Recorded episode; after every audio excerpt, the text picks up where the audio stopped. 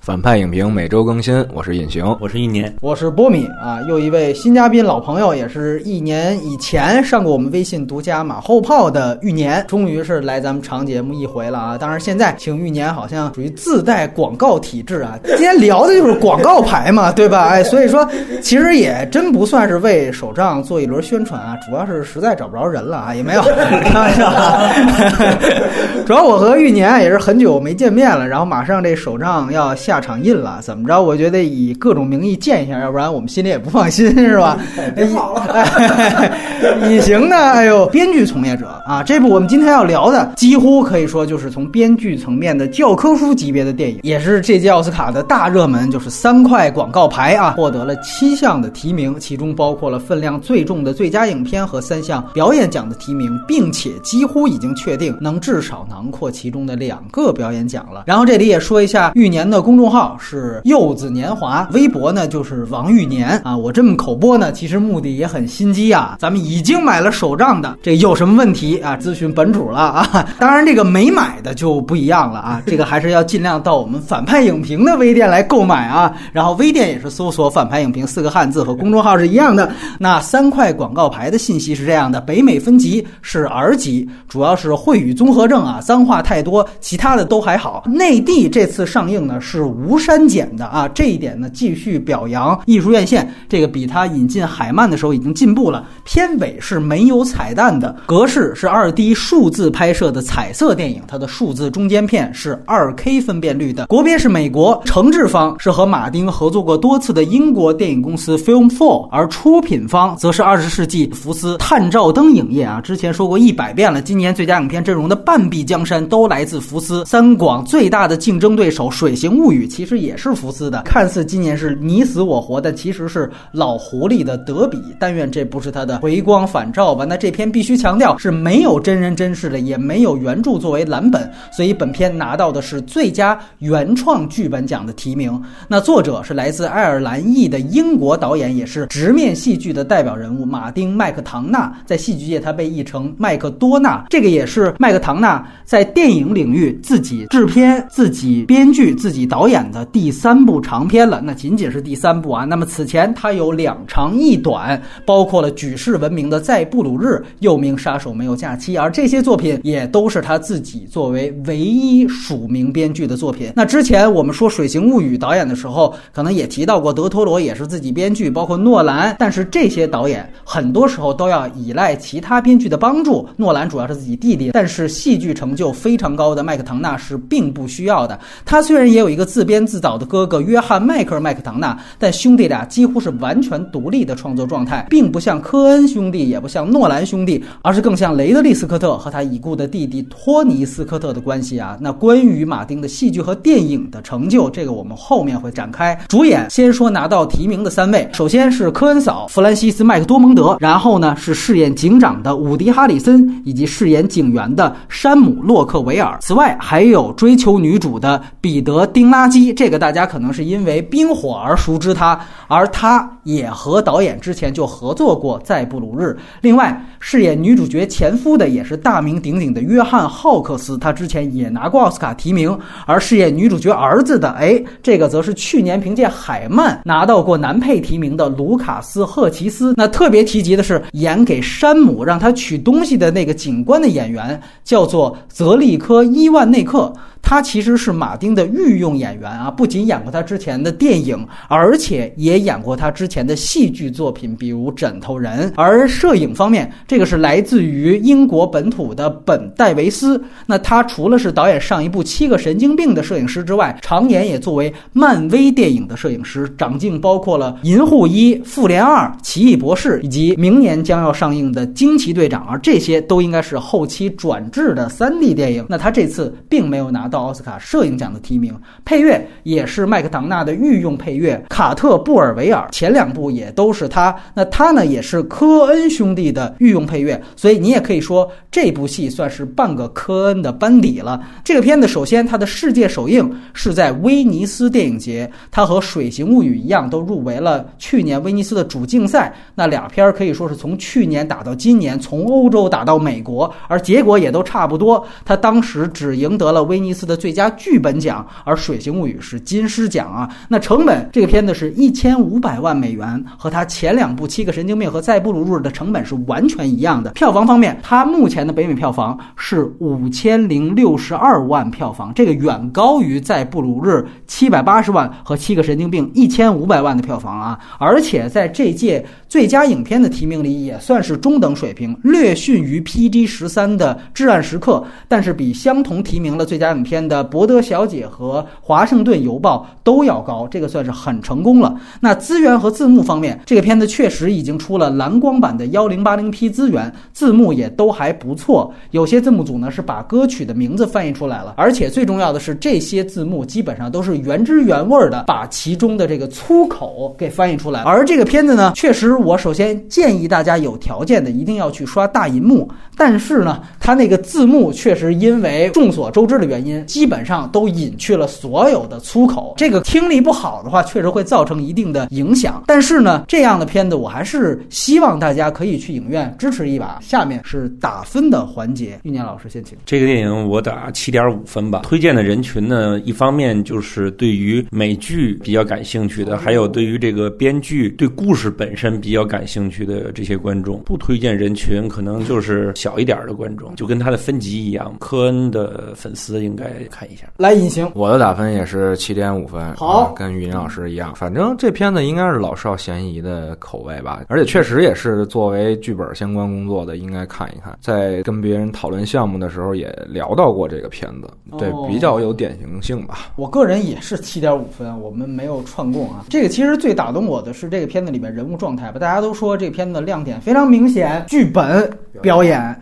这个确实都没有问题，而且我也可以说，这是我今年奥斯卡所有提名最佳影片里面我相对最喜欢的。最佳影片的希望还是可能排在第二位，因为后天才能颁奖。但是如果能拿到最佳影片，我会很开心。像去年我记得是《月光男孩》和《爱乐之城》嘛，那个我两部都一般，说最后颁错奖了，我也没有一个什么失而复得的这么一感受都没有。今年不是，而且这里要说呢，其实马丁麦克唐纳他更早以前也是在戏剧方面成就非常高的剧作家，直面戏剧剧的一个代表人物。其实这个更像是一个直面戏剧的一个科普版，这个我们在后面的环节会更多的提到。推荐的刚才两位已经说完了，还是值得每个成年人去刷一遍大银幕。我们会分优缺点来说这个电影。在外延环节呢，肯定是以导演的前作，其实就是两长一短作为这个主要的外延环节进行展开。接下来真的要剧透了，哎，三个人都给七点五，还是要不然刚才的顺序。玉年，你先来聊一聊优点。呃，优点我觉得最主要的还是一个人物方面的塑造，因为这个戏除了这个女主角是最主要的人物之外，她身边的其他几个人都有非常多面立体的展现。如果大家稍微有一点编剧工作经验的话，他会发现，其实你要同时写好几个人物都写出这种立体性是非常非常难的，大多数可能就沦为了功能性的角色啊。另外一方面就是我觉得他其实在所谓的电影感这方面做的是比马丁麦克唐纳之前的电影都要好。我觉得他在这个电影里开始有意识的追求这方面的东西。那另外一方面呢，刚才提到这个表演，我觉得从几个细节方向来看，就是科恩嫂她有一些好像没有表演动作的细节，反而是特别能够打动观众的。包括像呃伍德·哈里斯，还有这个沙姆多·奎维尔，他们两个人也都是拿了男配的提名。那我觉得其实他在这方面做的工作也是不错的。优点我说的稍微细一点，剧本很好，这件事儿大家肯定都有感觉，你就看完了都会被这个故事抓进去。我觉得他在戏剧性和形式感的营造上非常好。等于第一个事件是女主立了三块广告牌，抓住整个的一个就是小镇生态，一时激起千层浪。哎，那个案子怎么着了？这帮警察怎么着了？一个钩子，相当于把这所有视线都集中在一块儿，同时做出了一个戏剧冲突，就是女主和警察局长。其实他们俩关系很复杂，就是相当于可能那都是我小时候我就看着长大的，我们打小就认识的。但是你现在当了警长，我呢冲你呢也不是因为我觉得你这人有问题，我就是要一个说法，要一个理儿。像秋菊打官司的这个东西，你要是单纯通过演员表演或者说是叙事的话，这个评估秩序是非常难的。他通过这个广告牌的形式，包括其他人对于广告牌的这种反应，就把这个女主特立独行的一个标语吧一下点明了。同时，这三块广告牌在后边的片子当中反复出现构成了这个影片的形式感。因为影片的情节发展和人物的起承转合，跟三块广告牌的处境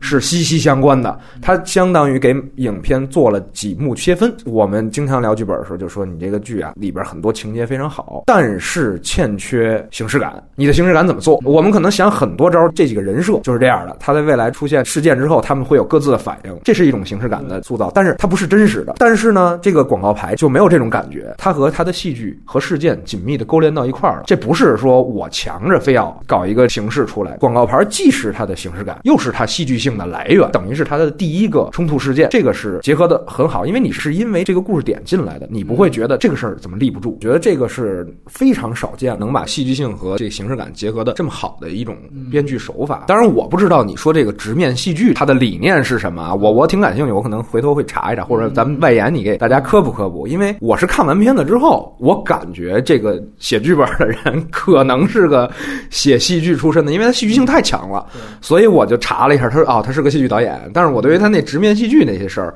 并不太清楚啊，这是刚才说的一点。第二点就是优点是什么呢？一呃，我是觉得他在这个整个这个影片过程当中的视角转换做得非常好。对，就是你看，他最开始是女主，绝对是女主的视角在在发展这个故事。但是随着一次事件，就是那个牙医的事件，对吧？那个局长过来，砰一口老血喷出来之后，啪视角转过来了。这其实是一个分章节，这是一个另外的一个故事。他把这段巧妙的融合，你一点都不觉得说这一段怎么岔出去了，或者我的观影期待落空了。因为这个时候，就像刚才玉年老师说的，他把每个人物做的都非常扎实，你会跟着每个人物的命运线走。包括后来转到了大屌丝警察。到他身上的时候，你依然没觉得说，哎，怎么又讲到他的故事了？但是故事的主题和他要讲述的核心的东西，就随着这一次一次的视角的转换。让你让你哦，你其实原来是讲了一个这个，就是老吾老以及人之老，幼吾幼以及人之幼的反向，对吧？你他妈强奸过我的女儿，你是强奸；你强奸过别人的女儿，你他妈也是强奸。因为你刚看开头的时候，天然会觉得这是一追凶的类型片，就是我们肯定想，那最后这件事儿一定是他把凶手逮到了，或者没有逮到凶手，这是个悲剧。但是你没有想到，他一下在最后结尾的时候把这价值观一下升华了。但是如果他直接讲的这件事儿就是我我我怎么着把这种就是说我变态了。我就或者说我的情感那个就是扩大扩大化了，对，变成蝙蝠侠了、蜘蛛侠了，对吧？我开始是死的是我那个姑父，对，不要姑父。完到后来我就开始拯救全人类了。这种转换，你看这就是打鸡血人设，这只能出现在那种极其标签的这种超级英雄。但是这个片子可不是这么做的，它是通过一次、两次到第三次视角转换，让观众跟着所有的人物有了一个心态和情绪上的变化。因为其实这里边每个人物都有每个人物的困境，他就像现实生活。当中的人一样，就是我有有我的美好的想法和我真正善良正义的一面，但是我在伸张这些的时候都有我的困境。那这些困境是来自于什么？是很真实的，对吧？每个人物的这种，就是像得癌症的，或者说是这个哥们儿他自己自身性格的原因的，还有小镇环境的，就社会生态的这些东西，是很很真实的，就让你觉得哦，这些人跟我一样，这些受害者联合到一起的时候，这是一个很自然而然的事儿。就是他们去把这种思想能够升华，因为你想想，到最后一幕很逗的，大屌丝警察他居然都不知道中东的战争啊，就是美国人对吧？他根本不知道，但是他就反映一件事儿，就是。我不就是要逮一个强奸犯吗？那他他妈也是强奸犯，这个逻辑在他的朴素情感当中是很顺的。但是如果这个逻辑是发生在女主身上，就你会觉得他怎么后来就变成这样？所以他是通过了两次的这种视角转换，完了价值的传递，而且局长的这个价值在中间起了一个过桥，就相当于我知道他骂我，但是我不能因为这件事儿伤害他。他是一个台阶升级，再到屌丝警察的时候，这又是一次转换，所以最后导致了最终的那一个动作，视角转换非常精彩，就是对于人物的设定。也好，还是情节的设定也好，非常好，因为你不能忽视它具体的情节。也就是说，如果他不是喷一口老血，直接转成了警察局长，你也会觉得这很突兀，对对吧？但是他这口老血让观众所有人都觉得，我操，他已经到这么严重了。你的期待是什么？你的期待是看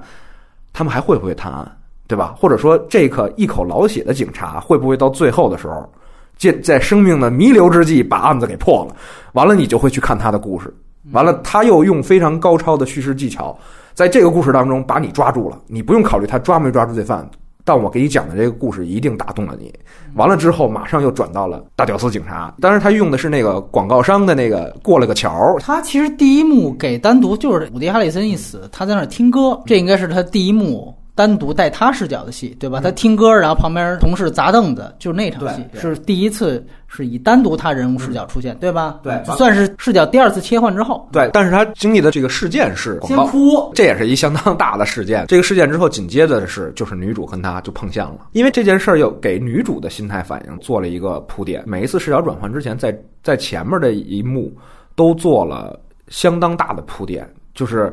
呃。女主因为要报复，扔这个燃烧瓶，但没想到里边有人，嗯，对吧？以至于她后边才会对这个人有一个有有一个悔恨，悔恨和两个人能最后一块儿联合起来的这么一个动作，对，所以我觉得这个是确实是做的，你没得挑，对，这很很很难得的这么一件事儿，嗯，就是视角转换。第三个，我觉得优点是说，大家都在说表演好，剧本好，我觉得他个我个人觉得啊，他好好在什么地方呢？就是说。他的这种表演风格和他的这个剧剧本的结合是我觉得最好的，是因为他没有采用一种戏剧性的表演方式去讲这么一个故事，他也没有采用一种纯粹现实主义的，就这个演员状态是很难拿的。因为我刚刚看了那个《七个神经病》，它里边也是那屌丝警察嘛，就是演的这对对这个人物在《七个神经病》当中的那个表演状态，切换到这个三块广告牌的时候呢，他幅度还是很大的。表面看起来好像还是那么一二逼呵呵的那么一人，但是他其实我觉得他切换过来之后，他在很多比如说生活化的这种点上，就是他跟他妈妈住在一起是一大屌丝，完了以后别人一提他妈，完了他会顺着逻辑去说我妈怎么怎么着，我妈怎么怎么着，就这个这这些点是。我觉得他是肯定是做了大量的功课，就是说他去体验的这种、这种、这种状态才能做出来的。他不是很刻意的，就是说我就是一个死肥宅，还是一个 一事无成的点警察。对，就是这种表演的点，我觉得是，就是让我觉得啊，就是他这个在表演处理上和和这个戏剧这个剧本结合的比较好。因为如果他是单纯的一个戏剧化的夸张式的表现方式，你你也会觉得这个故事很假。因为就像我说的，他。前面给你讲的是一个故事，引导你是走向一个故事，但结尾实际上给你玩了几花之后，是是引向了另外的一个主题，就是和故事。这样的话，如果你用一夸张的手法，别人会觉得我操，你这是一个，你这是一个宣传片，你知道吧？啊，完了，呃，另外呢，就是如果你要使用特别真实的手法，它里边的很多戏剧性的动作，实际上人物是做不出来的。嗯，因为我那天看胶片。他在那个微博上说：“他说这个片子充满了假定性，假定性。”我还在说：“他说什么假定性？”其实后来我琢磨，他可能说的是这种问题，就是说有很多人物的动作，其实。在生活当中，或者说在正常的剧情过程当中，你会觉得他做出这个动作是牵强的。比如说女主扔那个燃烧弹，或者是什么的，包括这个屌丝警察暴揍这些动作，有时候你从单纯事件逻辑上讲，会觉得那他也不至于这样。但是他怎么调和这个？他靠的是表演。你的剧作设定了一个坎儿，相当于你给演员的时候，演员可能会够不到，够不到，这戏就假了，这戏就看不进去了。那他通过的是调整表演的状态和节奏，把这个弦儿给够上。这绝对不是一个单纯的说这编剧会写剧本的事儿，就是会导演。他能把演员的状态调成，就是这场戏就能顺过去，是体验导演功力的。因为前两项基本上都是在讲编剧的这个功力。嗯，我个人觉得优点是这三点吧。嗯，隐形刚才其实说了很多关于编剧结构方面，我这儿都可以省来说别的。刚才你也问，就是直面戏剧这个事情，其实直面戏剧它英文名字叫 In Your Face Theater。你看这个词其实是一个俚语，这样的戏剧非常要突出冒犯性，有 In Your Face 嘛？这种冒犯性可能是对于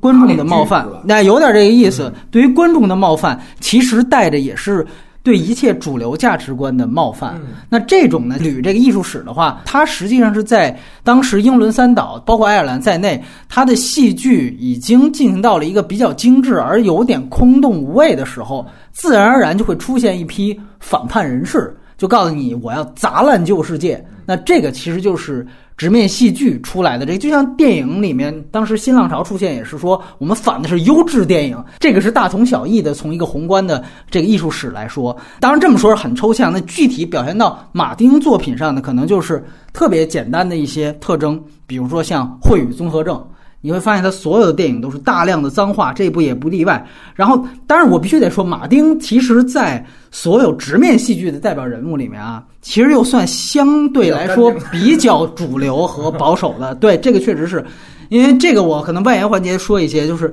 像之前我在鼓楼西看过什么审查者那种，那个可能就会他会直接里面戏剧场景里面会有性交，其实他最代表人物是萨拉肯那种，里面有像吃屎啊，包括像肛交啊这样的段落。所以直接真我们这边演员当时我看到的是就意思了一下，但是在西方不知道具体是一个什么情况啊，我只读过剧本，但是我没有看过他们的表演。从这个角度来讲，你去看马丁的东西，最后落实到电影上，它所带的一种攻击性。就是非常有针对性的去撕毁主流的精致文艺作品当中所闪躲的一些争议问题，可能具体到三广和他的电影作品，他的这种所谓的冒犯或者所谓的挑衅，可能是集中在比如说反宗教，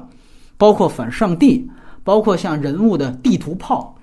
种族歧视、LGBT 群体的歧视，还有就是以家庭和睦为上的这样一些。你们主流不敢说的，或者只能政治正确的去颂扬的所有的价值观，在这样的情况下，直面戏剧的这批人，他要做的，我不仅要说，而且我还要以非常毫无顾忌的形式去说出来。那所以从这个角度，你去看他这次的电影，你就会发现，确实他基本上在一个。呃，我也必须得说，他其实做了很多修正主义的框架，就是相对于他原来的这个挑衅的东西，对对对。但是你仍然能够看到一些批判的方向，比如他有这样几个很明显的这个离经叛道吧。就比如说，对于刚才那对这个是一方面，比如刚才已经提到的，就是说对于传统复仇和追凶模式的一个颠覆。那这种其实你就可以看到他。最典型的就是设置了一个缺席的凶手的存在嘛，这个其实是它源于它原来枕头人的这样的一个设置。就枕头人其实讲的是几个警察怀疑一个作家是因为里面写了关于这个小孩虐杀的情节，所以正好这个镇出了小孩被虐杀了，所以这几警察天然就觉得肯定是这个作家干的。于是乎，他把这个作家叫上来，就是这整个的戏剧就是他们几个人坐在一起对白，所以。呃，所有的戏剧，包括直面戏剧，你也会发现这种，呃，所谓人物状态跟人物矛盾，这个他的塑造也是从他的戏剧经验来得来的。这个确实也是非常就是有经验的一件事。所以你能看到刚才为什么说的表演这么出色。但是，一方面，你从凶杀案的角度，你会发现，直接就是首先凶手是缺席状态，对吧？那你像这里面也是一样，包括其实受害人也基本缺席，只有回溯只有一段。对吧？其实很多的这种凶案片，要不然是前面还给你讲受害人的事儿，中间才被杀，或者是中前段才出事儿，要不然就是他有大量的回溯。但这部电影其实事件是因为一个凶手杀了他的女儿而引起的，但是凶手和女儿在全片几乎都是不存在的，哪怕有一段回溯，也基本是要体现这个母亲她在那个时候做了什么。在这样一个前提下，那他其实是挖空了主要人物，然后让剩下的人形成了一种互相伤害。那在枕头人里面也是，他们其实互找替罪羊的这样的一个方式。这里面其实也是，他其实是把伍迪·哈里森当成了一种替罪羊的对象。第二就是对于主流电影来说，它剩余或者修正之后的这点批判性也足够的是在于，它其实有点对于女性维权形象的人物的一个破，这是非常重要的一件事情。这个可能是要当站在现在美国的政治正确语境下，你能看到这个是不容易。其实它的靶子就是原来。啊，茱莉亚·罗伯茨拿到奥斯卡影后的《永不妥协》，啊，那个其实就是一个典型的，就是说我这个女性强悍、彪悍、坚韧不拔。我在这个过程当中，包括你也可以认为她反的就是《华盛顿邮报》里的梅丽尔·斯特里普，这都可以。那她其实呢，就是在说，像这样的女性，她在可能表达自己的一个。呃，这个所谓的主张的时候，很有可能干的一件事情就是情绪上脑，情绪上脑导致的就会把这种自己自带的刚毅、霸气或者坚韧，这些都是优秀品质，但是你会用错地方。嗯，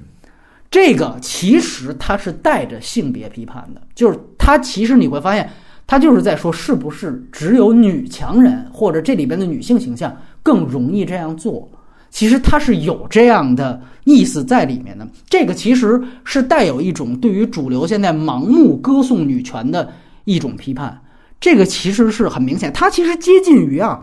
一部不太成功的电影，我也不太喜欢，就是美国后来也翻拍了一版《谜一样的双眼》，就是由这个尼克尔基德曼和茱莉亚罗伯茨演的。茱莉亚罗伯茨演这个追凶的人。那个呢，其实如果从罗伯茨自己来说，他是对之前永不妥协人设的一种反思和进步。但是那个片子不好的地方，他文本选的不对。谜样双眼是真的抓到真凶了，然后他在一个啊，这是真凶就在我面前，然后你最后的意思是我要在真凶面前放下。那这可能是就有点装逼了，但是三广它的剧情建立，为什么他对这个女权的批判就非常的合理或者精明，就在于你攻击的这靶子不是凶手，对吧？你拿伍迪·哈里森撒气，他即便这个警察内部他确实有是不是有代工的嫌疑，但至不至于这样。这个你其实是找错靶子了。那从这个角度来看，他把这种女性可能做出了这种过激行为的这样的一个观点放在这个里面，它就是成立的。尤其放到中国，因为中国显然是比美国更加。现实也更加残酷的一个社会，那就是人山人海嘛，对吧？就是我们说这陈建斌原来演的那个，那就是如果放在人山人海，就是那你自己抓去啊。对吧？它里面有一段台词，你觉得他是在批判伍迪·哈里森？就是说，你跑到我这儿逼逼的时候，还有多少个正在犯案呢？那其实这个话也反噬他自己。那你有空去登广告牌的时候，你为什么不像人山人海里面人自己去追凶呢？包括你像我们去年聊过的一片子叫《猎凶风河谷》。那其实讲的也是民间鸡凶的故事啊。他是鹰眼演的猎人，他受到了印第安人的委托。他这个人物在前半段上来就不是一个正面塑造，到后来基本上那段回溯啊，一交代原因，原来他跟女儿还有一个争吵，你等于是把这个内疚感也放在了伍迪·哈里森这个人物身上。这个基本上几乎就是。往我我不是潘金莲里边的那个呃，这个这个这个范冰冰那个形象，就是一个刁蛮泼妇的形象，就直接就直奔而去了。所以从这方面来讲，是一个很不容易的地方，就是她其实开始给你感觉是一个女性维权人士，但这个其实就是一个泼妇。这个在美国现在的这样的一个环境下，有这么点意思就已经很不容易了。我赞同你的看法，但可能角度不太一样，因为我觉得她其实是对这个女的有在性压抑方面有调侃。你记得有一场戏到最后结尾的时候，是她拿着酒瓶就过去就要搂她那丈夫去了。后来那女的说了一句：“啊，我最近在读谁的书？她是说，反正你要有情绪，你就要宣泄什么之类的。”他那个其实还是比较鸡汤，说的是怒火啊，对对，怒火。完了以后，那个谁就走了。但是他后边马上要干的一件事是：我操，我得杀个人家。其实这姐们儿是一直处于全全程处于一个就是性压抑状态的。她那丈夫就天天搂一小女友。完了以后，他可能是有在这方面的一种，就是对这种女性，就说你看你啊，年老色衰，啥也没有。完了以后还满身是气儿，脾气那么横，完了以后你就肯定老干傻逼事儿，就就他有这种，我是感觉有这种东西的。对对，我们再宏观一点，他其实说的就是走不出去嘛。嗯，就她丈夫已经走出去了，我开始新生活了，我交新女友了，但你还老困在这个事情里面，做一些没有用的事情。对，你的靶子的目标是不对的。你看这里边其实加了一个特狠的那一段，就说白了，就是他对于女儿临行前回溯的那一段段落，等于算是一个一语成谶。他主要就是把这一点加入进来之后。基本上这个人物的形象就很明确了，他其实就是在说你把内疚掩盖，然后转嫁给另外一个。因为如果你要是救我，就是在说理，我要讨个说法，这是法理层面的，那没问题。但这个电影狠就狠在，他给了这么一个内疚的交代，这就一下子让他觉得 OK，他揪着伍迪·哈里森过不去。是对自己，对，是会对自己。那你这个就没有什么正义性可言了。所以你看，他在这块儿，他其实放了这么一点，这就带出了他更深层次的对于现在美国主流家庭和睦关系的这个反思。这个非常像他原来写的，他是第一个成名的一个剧本，叫做《丽南山的美人》，就是它里面展现的这一段回溯，两个人的这种关系，你感觉母女关系居然是这么恶语相加的，其实就是《丽南山美人》的一个年轻版的。因为那个其实就是讲母女之间的，那真是最后，其实它是讲弑母，也非常的扭曲啊，其实是扭曲的概念，就是在讲偏远小镇这种家庭关系的内核，尤其是跟母亲有关的内核。马丁的所有戏，他跟就像跟李安所有戏都是关于父权的抗争或者压榨一样，马丁的所有戏从戏剧到剧本都是关于对母权的反抗或者压榨。那要不然就是母亲压榨自己的女儿儿子，要不然就是儿子女儿对于母亲的一个反抗，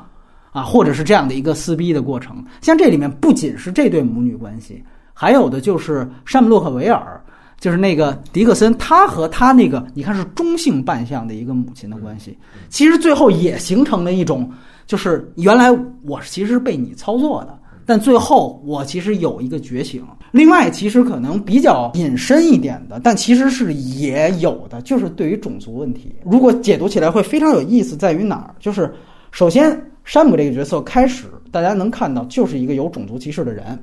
对于墨西哥人是各种地图炮，对吧？说白了就是不仅是种族，而且还地图炮。那一般来讲，我们说只有反派才这么写。对吧？你说呃江歌里头的小李什么之类，这都没问题。《威农十二年》里面法沙，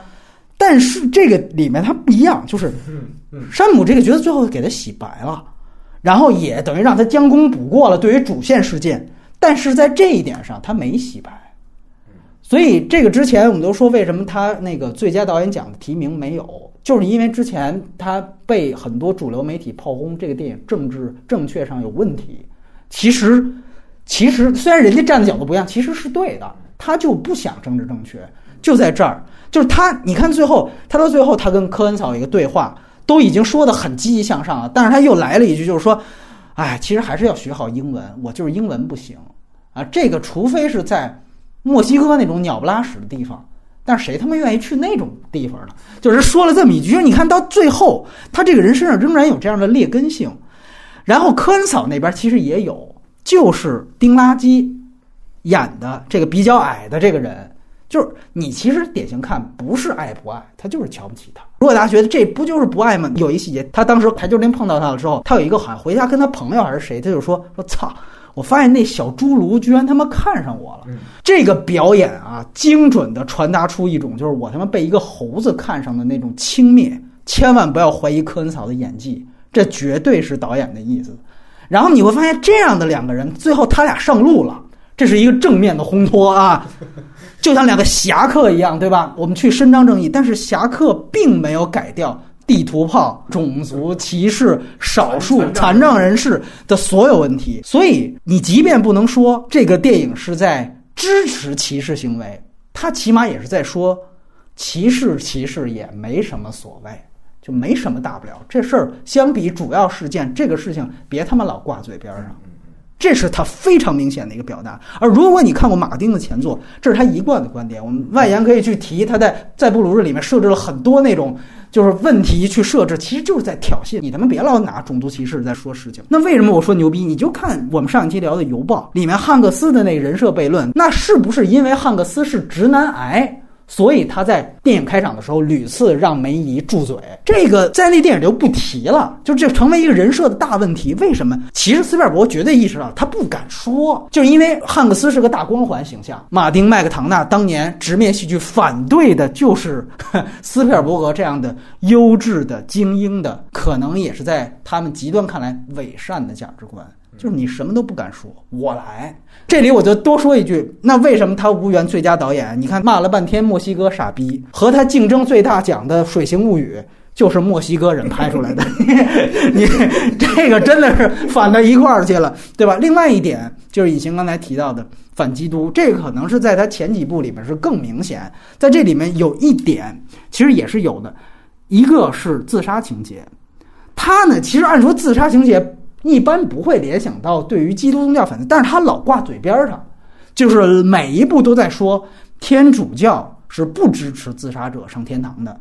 然后说完这个之后，他就把自杀者往往塑造成这个电影里面最伟大的人，这就是马丁的非常叛逆的一方面。像这里面也是伍迪·哈里森的遗书里面其实有提到。就说那个最后，他跟他孩子和妻子说嘛，就是说我不知道我上得了天堂，上不了天堂。但如果我上不了天堂，我遇见你们就是天堂。这个就是马丁的一种价值观，就是在我这片子里面，就是自杀者就是最伟大的。这个是一点。二来就是刚才已经提到的，他点出了美国的，其实所有西方的这种所谓教会的帮派性质。就这一段确实太牛逼了，对对对，就让你感觉一下跳到那个聚焦那系列，你知道吗？而且呢，就是聚焦他其实黑的还不敢那什么，就是他就是在说，就是你这些神父真犯事儿了。他其实是把聚焦的价值观往前推了一步，就是说你没犯事儿，你他妈也你他妈也是共犯。对，这个其实是很狠的，而且那一段其实是各打五十大板，就是你怎么理解都行。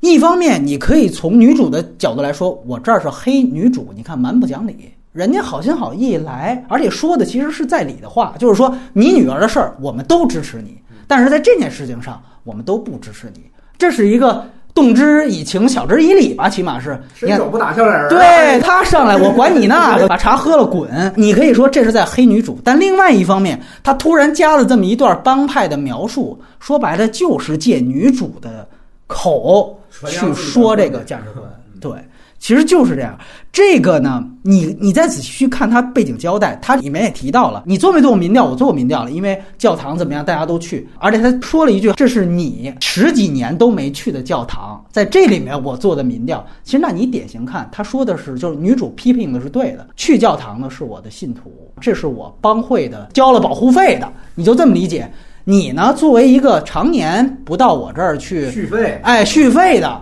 完了，你现在又得罪了一个交了保护费的，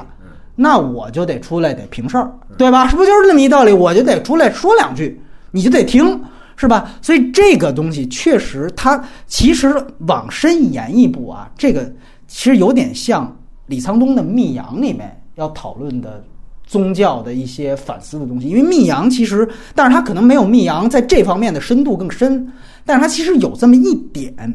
就是在说，其实教会到底是一个什么样的属性？这个其实特别有意思，就是因为我不知道中国是不是这样，但美国其实是有一个六分之一理论，就六分之一理论是什么意思？就是说，在美国的所有的罪恶发生，只有六分之一的人报案了。就尤其是像性犯罪这种，就是只有六分之一报案，然后在所有报案的人里面，只有六分之一立案了，然后在所有立案的里面，又这等于又一个六分之一，只有六分之一破案了。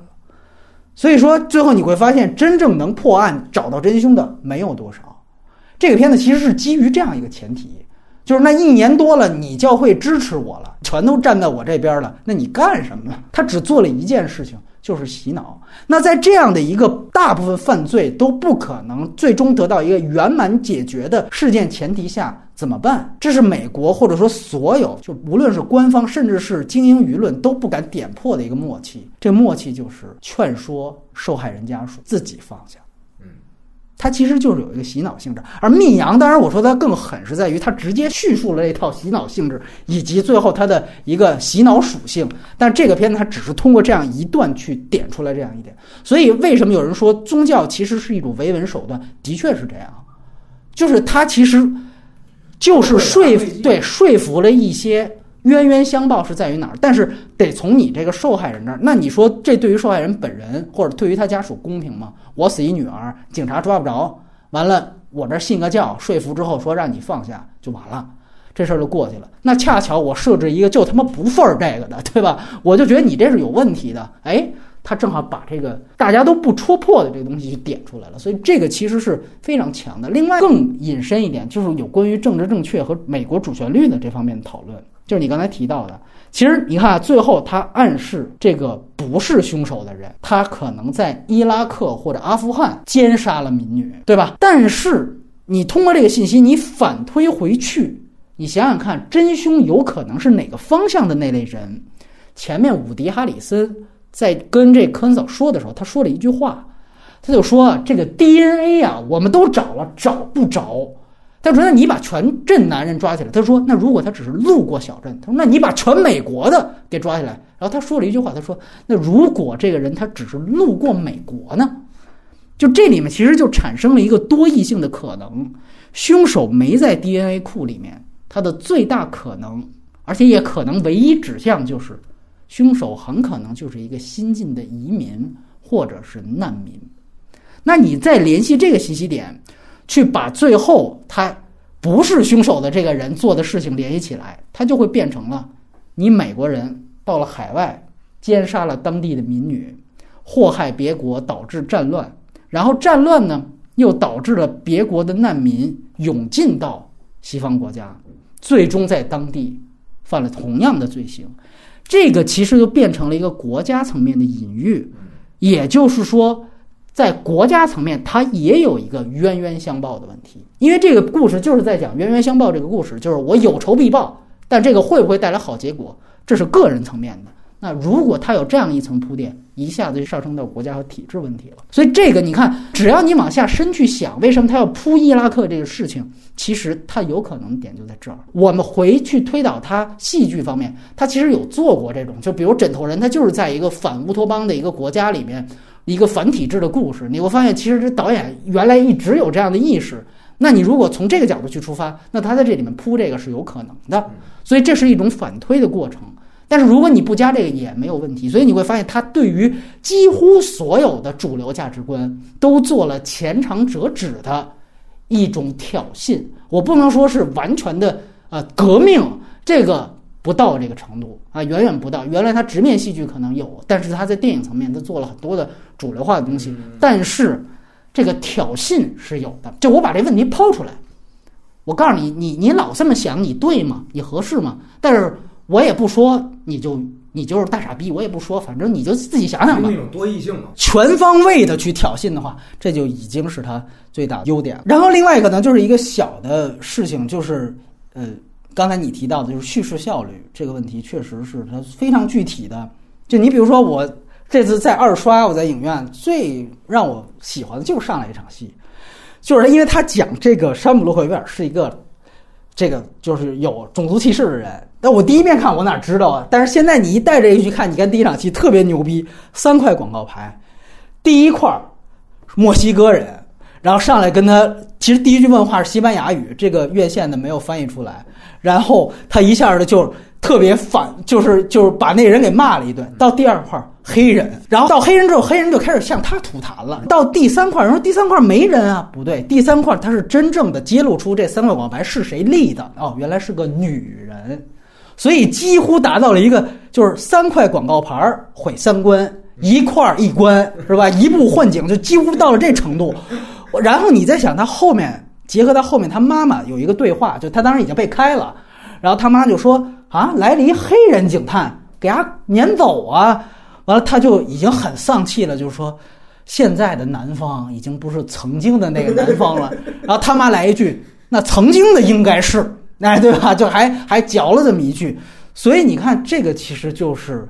一下子把他这个人物的所有品性，那你说他这个种族歧视哪来的？跟他妈学的，所以这一下全有了。而他所处的人物环境就是上来第一场就三个往外开始，所以你就会明白山姆洛克维尔为什么在开始的时候就揪了科恩嫂不放。这不仅仅是一个，就是说所谓的啊，你伤害了我大哥的感情，还不是这么简单。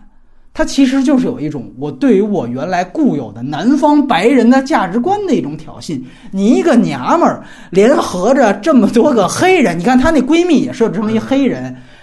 你在我的地盘捣乱，这是一个强烈的一个被侵犯感。然后在这样的一个。这个这个这个情况下，激发出他一种白人底层的戾气，所以说这个东西是超脱表面文章的，而一场戏就出来。另外一个就是科恩嫂前夫那场戏，你看他前夫戏多少？他之前说了，他说我有没有酒驾，但是那是因为我丈夫打我，大家就会觉得。这到底真的假的？但是你看那个前夫出来第一场戏，俩人两句话不合，直接就掐脖子，然后他儿子马上就非常熟练的已经啊抄起刀来就架他爸脖子上了。这一场戏你就知道这个家庭原来是多么的破碎。或许在他女儿出事之前，这个结果就已经注定了。就是你在这样一个破碎家庭，它必然就会导致。女儿负气出走，就这么一场戏，前夫的暴力倾向，包括她可能原来也是常年处在丈夫的一个男权阴影下，现在我操，我终于离开你了，是不是有一个我女权的歇斯底里的爆发，以至于都刚才说了，把这种刚毅用错地方了，那就很正常了。所以说这种东西确实你哎回应二三遍，我觉得就比较有意思。然后这里啊，我也问两位一个问题，就是。基本上是两个大家觉得很值得讨论的，是不是 bug 的东西？一个呢，就是啊，很多网友已经迫不及待跟我说了，就是说中间有一段他戴着耳机看遗书，完这时候外边扔燃烧瓶，扔了俩他都没发现，最后那第三个直接窗户碎了，他才就把他扑倒了，他才发现说这个是不是一个硬伤？对，一个是这个啊。还有一个呢，可能对，先先说这个吧。这我觉得是大家觉得可能最很多人就到这儿，就是说看不下去了，就这不可能。我不知道两位对这个事情是怎么看？我看这个时候，我跟所有人想的都不一样。我一开始以为是科恩嫂是故意设一个局，然后让山姆洛克维尔。哦，我开始也有这个念头。我我我我这个他的，因为因为其实说实话，我觉得那封信的内容并没有什么实质的内容，只不过是一个呃警长对于他兄弟的，我觉得他并没有什么实际的他个人的一个成长或者是个人的一个灵魂升华。我就有一种感觉，好像是设一个局在那儿。所以我看的时候，我脑子里全程都是那个东西，就是要烧死他，因为他在之前的时候，他就说我要把他们都干掉，我要复仇啊什么的。就是我看的时候，我在想这个。那至于燃烧瓶在外面爆炸会不会影响到他那个，其实当时不是在我考虑范围范围之内的。但是我觉得他这样设计，我觉得还好。隐形怎么看这问题？因为这个其实就跟我刚才说的这个问题一样，就是他这个影片是既定结果去做过程，我是既定好他在这儿必须要有转向，完了两个人必须产生交集，那这场戏我只能靠一个是剧作，一个是表演，完了把它给折过来。他的前面和后边是两部电影，他是靠几个大的拐点，这也确实是我当时看这个戏的时候，我看到这儿我说操，感觉一下低下来了，这儿就是他的一个缺点问题，就是我不同意玉楠老师说那是什么呀？就是他这封信啊。对于这个人是非常重要的，因为他已经没有再有其他的戏去铺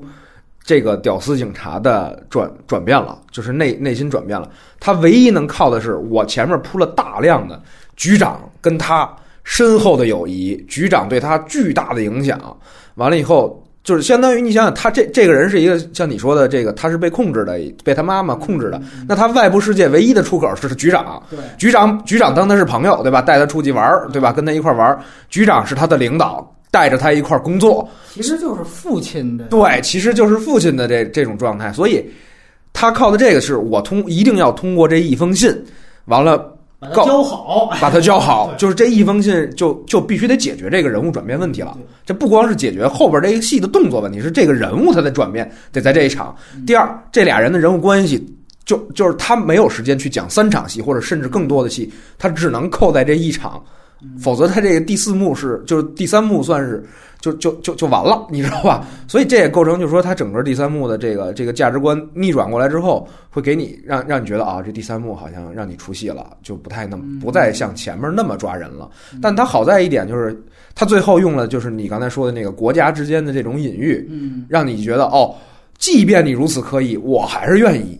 听你的观点。嗯，对吧？我还是愿意把这，我还是赞你的观点，或者说我还是觉得你的观点是抓抓住我了，击中我了。嗯对，就如果他没有这个观点的话，那可以说他的结尾就是灾难的，就是最后这一幕，就是从从这一块儿开始就是灾难的一一幕啊。而且包括到后来，后来为了强行转的时候，他还住院。你这这住院的时候碰见那个广广告公司那老板了，对吧？就是他为什么？他就是怕观众觉得这一场戏不够。不够，就是觉得你这个这个这个屌丝警察他的转转变不够，他必须得你操，你现在惨成这样了吧？旁边那个被你打的那那个特惨的那哥们儿，他放下了，对吧？你他就是哦，我就是操，一今世而作非，我他妈要改一改，对，是吧？是这个意思。嗯其实确实是因为，首先他那个很有意思，就是说他铺垫了一下他之前爱戴耳机。首先我回应玉年这，因为我开始也是这么想的。开始他有两个多异性的点，他自己给扼杀了。一个就是伍迪·哈里森到底是不是以退为进，就是以自杀来借刀杀人，也把科恩嫂给弄死。就是其实他这个人物是有这样一个可能性的，就是反正我肯定得死了，那我只要一自杀，我相信肯定有我的白人朋友会把你给弄死，那我就来这么一计策，完了我再发几封信，然后还有一个就是您说的这个，就科恩嫂作为回应，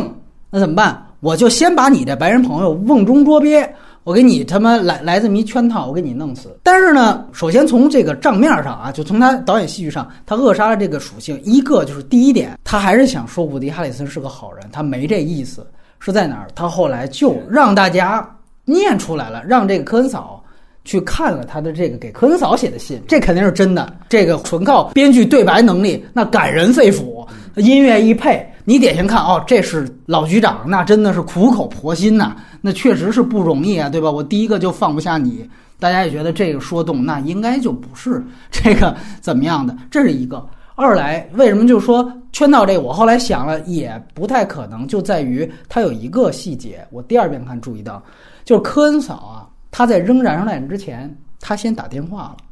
而且呢，这个他怕导演怕这大家没注意，他就讲科恩嫂是把每一个这个主要的科室的电话都拨了一下，他大概拨了两到三通电话，然后这傻帽儿他属于戴着耳机，他哪个他都没听见，然后就等于算是一个误会吧。完了，科恩嫂这才好仨电话都没人接，我就实际上就是要表达一下抗议，我就是要烧个建筑物，对吧？你这是体制的话，这么因为你看美国国旗就被撩了嘛，对吧？哎，我就扔燃烧弹。所以说打电话的动作就基本上算是也是掐灭了这一层多异性，就是不是我有意的设套。再加上那封信确实是哈里森写的，而且写的也确实是这个口吻，我也觉得这封信是非常重要的，因为确实是他这里面提，其实点破了他的一切，就是点破了的身世，就是说，你看就是我我知道你为什么这么 惨，因为你爸死得早，你在一个人的去养你的妈妈很不容易，然后另外就是你同性恋这个事儿啊，你别怕。对吧？你像就了解他这么深入的人，不可能有第二个。他就说谁要怕你他妈以后就当恐同罪去逮捕他，对吧？而且这个其实有更强的一个暗示，就是说，那这个山姆洛克维尔对于伍迪哈里森到底是什么样的感情？嗯，就你也可以去琢磨，因为伍迪哈里森人家是有妻儿的，人家是个可能大大直男嘛什么之类的，但是他这个事儿就就不一定了。对吧？所以说这个感情可能会更加复杂。那他铺垫了这么多，我觉得最重要的一点也是在说，就不仅仅他是他戴着耳机听不见这个外边的这个所谓的燃烧弹，另外一点就是有没有可能，因为大家在特别专注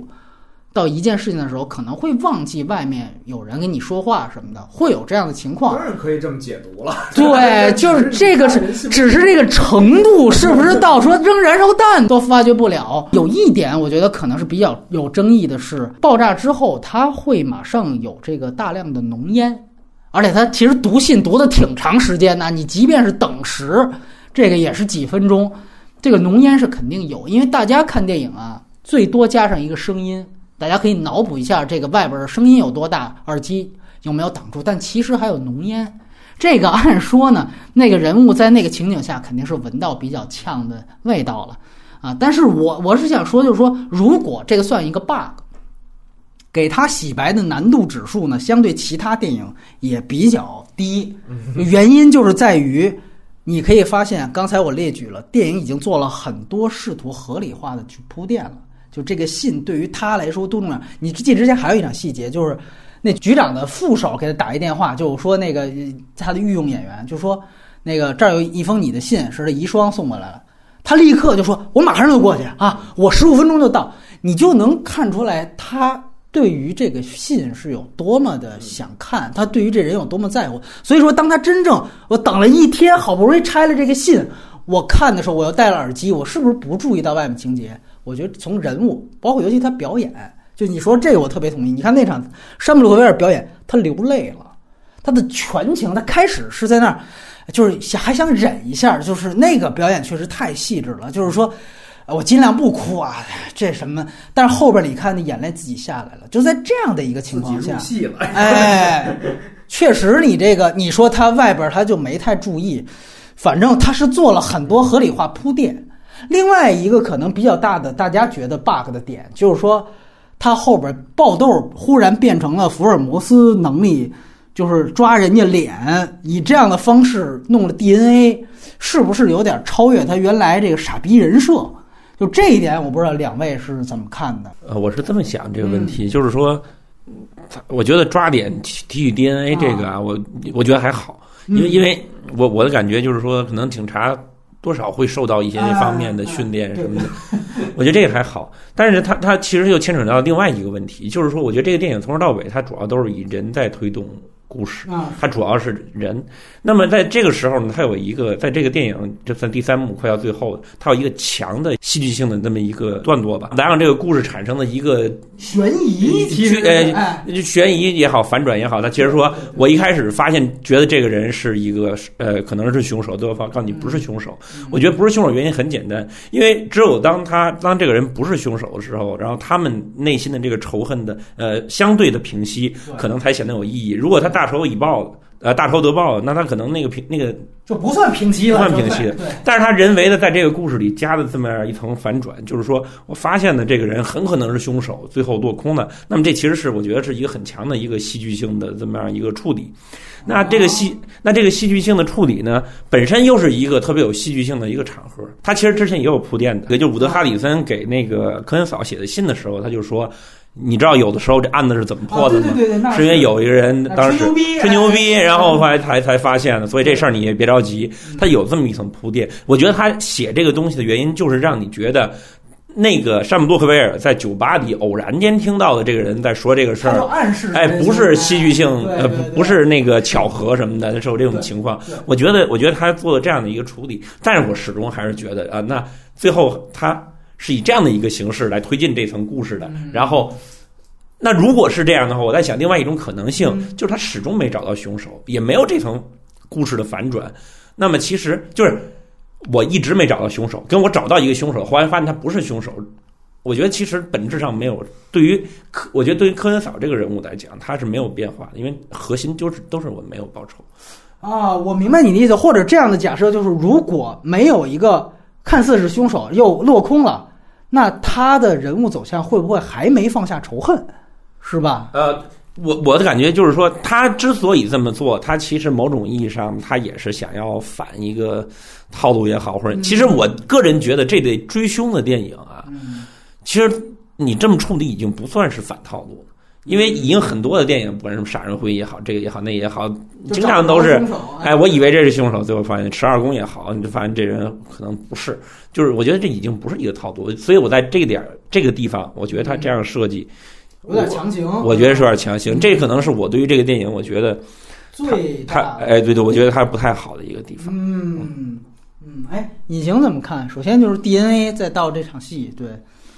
呃，我我觉得这本身技术，就是说这警察具有这能力，我我觉得没没什么惊讶的。但是我看这段戏的时候，确实因为我只我到现在为止也只看过这一遍，但是我看这段戏的时候，因为前面的这个这个这个 bug 问题，就是那个烧烧警察局这个问题，让我觉得咵观感往下掉的时候，因为我当时在猜他会怎么导向故事，嗯，那导向故事，我就觉得那肯定他回来要要跟这个女的和解，或者他帮嗯他他怎么着。但是我没想到他噔就在酒吧里撞见这事儿了。嗯但是我也看进度条啊，你明白吗？啊我说那这后边这故事是什么呢？哦对你你这段我就我说那你这应该他可能是一场设计。我本来想是他要在这场做一个设计，把这俩人制服，嗯完了这个追凶这事儿结束。我说那这事儿就有点儿没劲了，你知道没劲了，就是跟跟以前那片子也没没什么关系。但是看一看进度条后边还有，我看这段戏的时候是在这种心情当中看下去的。嗯完了，但紧接着他后边怼了这个，就是操，你这个非常非非常牛逼啊，你这个动作，但是他不是啊。嗯我才知道哦，他醉翁之意不在酒。其实我就把这个问题给忽略掉了，确实。但是你重新提起，我觉得当时看这段戏的感觉呢，我觉得他还是在这一个情节点往下顺延的这个这几场的过渡过程当中，都是属于强设定，就是几步一步一步，我解决人物心理。心理问题一步完，我解就是我我把前面这个问题凿实，对吧？就是说他他他的转化的这个这个动作，再一步就是他做出动作，但是他落空了，完了后边联合起来，完了全世界无产阶级联合起来，完了去追凶。我我觉得可能他就是要强强行设定去几个环节把这事儿完成吧。啊啊啊啊啊！对我个人觉得是这样，就是确实玉年说的这个问题也确实有。呃，我我的感觉是因为，嗯、就是在这儿，就是我你已经感觉这个戏有点往下落，然后你就想着他要是凶手，这戏可就太一般了。然后他要不是，你就觉得还挺满足的，就完了。但其实我们有的时候会忽略这场戏设置的本身是不是强行的问题，这一方面。二来就是为什么山姆 DNA 这个事情会成为一个争议点就是在于他之前的所有的能力都没有体现出来，就是他只是通过遗书说了一句，就是说你本来可以成为一个好警察。只要你放下仇恨，你立刻就能变成福尔摩斯，大概是这样一个意思。然后呢，你记得，但是你记得，我觉得很，你比如原来如果你是一个恶警，但是你不蠢，然后你现在有这样一个能力，我觉得都没问题。只是你记得原来他有一幕本来是可以彰显他技术的，就是他当时不知道怎么让怎么怎么替他大哥解围，然后是他妈告诉他说你闷了啊。你找那科恩嫂那朋友点麻烦呀？他说：“哎，这招不错，就等于说白了，原来都是你妈教你的，嗯对吧？完了之后，等于你这个经历遗书重新做人之后，你自己都升级了，你自己都有原生的这探案能力了。就在这块儿，我觉得不是你这个能力不合理，而是你原来没体现。嗯。”嗯，我觉得是在这儿可能有这么，而他为什么要铺？原来是他妈教给他，可能就是麦克唐纳原来的那套东西，就是我还要铺这母权啊，这个呃，这个家庭关系这些东西。对，但但是是是这样，就是第一点来说呢，我觉得这场戏实际上就是说，我们前说前面那场读信的信很刻意，其实他之所以刻意，是为了这场戏，对，就是为了这场动作的凿实。但是呢，你说他有没有让我再再再仔细琢磨，他有没有特别出戏呢？第一，刚才玉林老师说的这个之前酒吧铺垫这事儿，这事儿，我觉得是我很接受，我很接受，就是对，因为我也听过别人的这种理论，你知道吧？而且就是《肖申克救赎》这样片子都拍过，他就是这样。对对，完了，另外呢，就是另外呢，就是说他的表演处理方式，我觉得是说服我了的。就是因为他虽然高能，但还是使用了一种就是伤敌一千自损八百，就是你咱咱就那种特傻逼的那种方式，所以我就觉得就是他已经很落魄了，就是对吧？那会儿完了他又他高能，就是说你可能觉得这个先去探针这对记车牌，你就说他是个傻逼，你就说他是个傻逼，他一辈子有没有可能是个有个一个高光时刻？那就是这一刻。我觉得就是他这个表演是把我说服了的，你知道吗？我说我觉得可以不不较这劲，但就是。他把一辈子的这个能量全用在这一刻了啊！哎，两位呢就直接我们交换意见来说说这片子问题。余年除了那场戏，你还觉得有没有哪些是觉得不够好的地方吗？嗯，我个人感觉其实是山姆洛克维尔这个人，就是他，他从一开始一个极度这个。就是仇视少数族裔啊，什么这样一个这样一个坏警察，然后又显得很蠢。到他最后，他突然间就升华，感觉他成为了一个，因为他其实是把这个伍德哈里森那个角色的枪给接过来了。他把那个人物的要可能观众寄予伍德哈里森去找凶手的那个期待的所有的东西，他都给接过来了。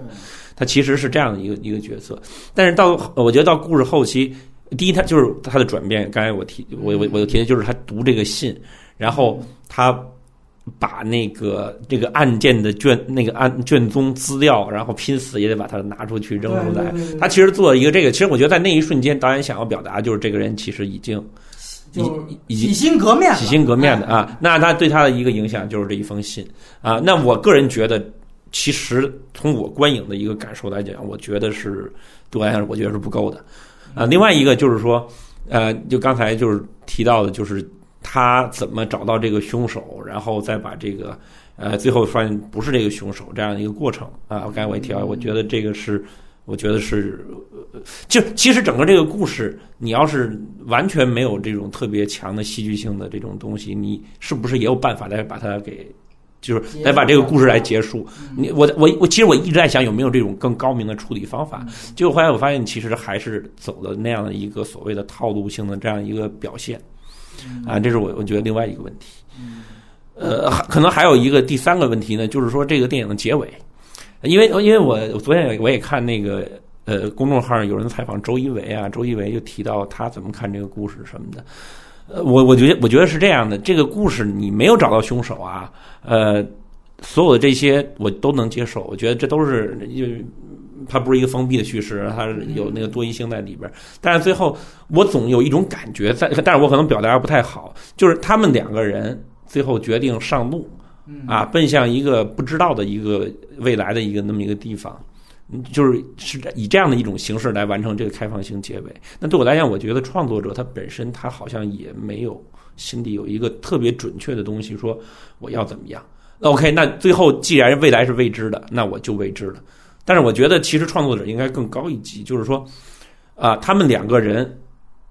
就是对未来这个，他们要去不要去杀那个人，或者他们怎么也好，他们是有一个可能会有一个未来的未知可能性。那么，你作为编剧和导演，那你应该把。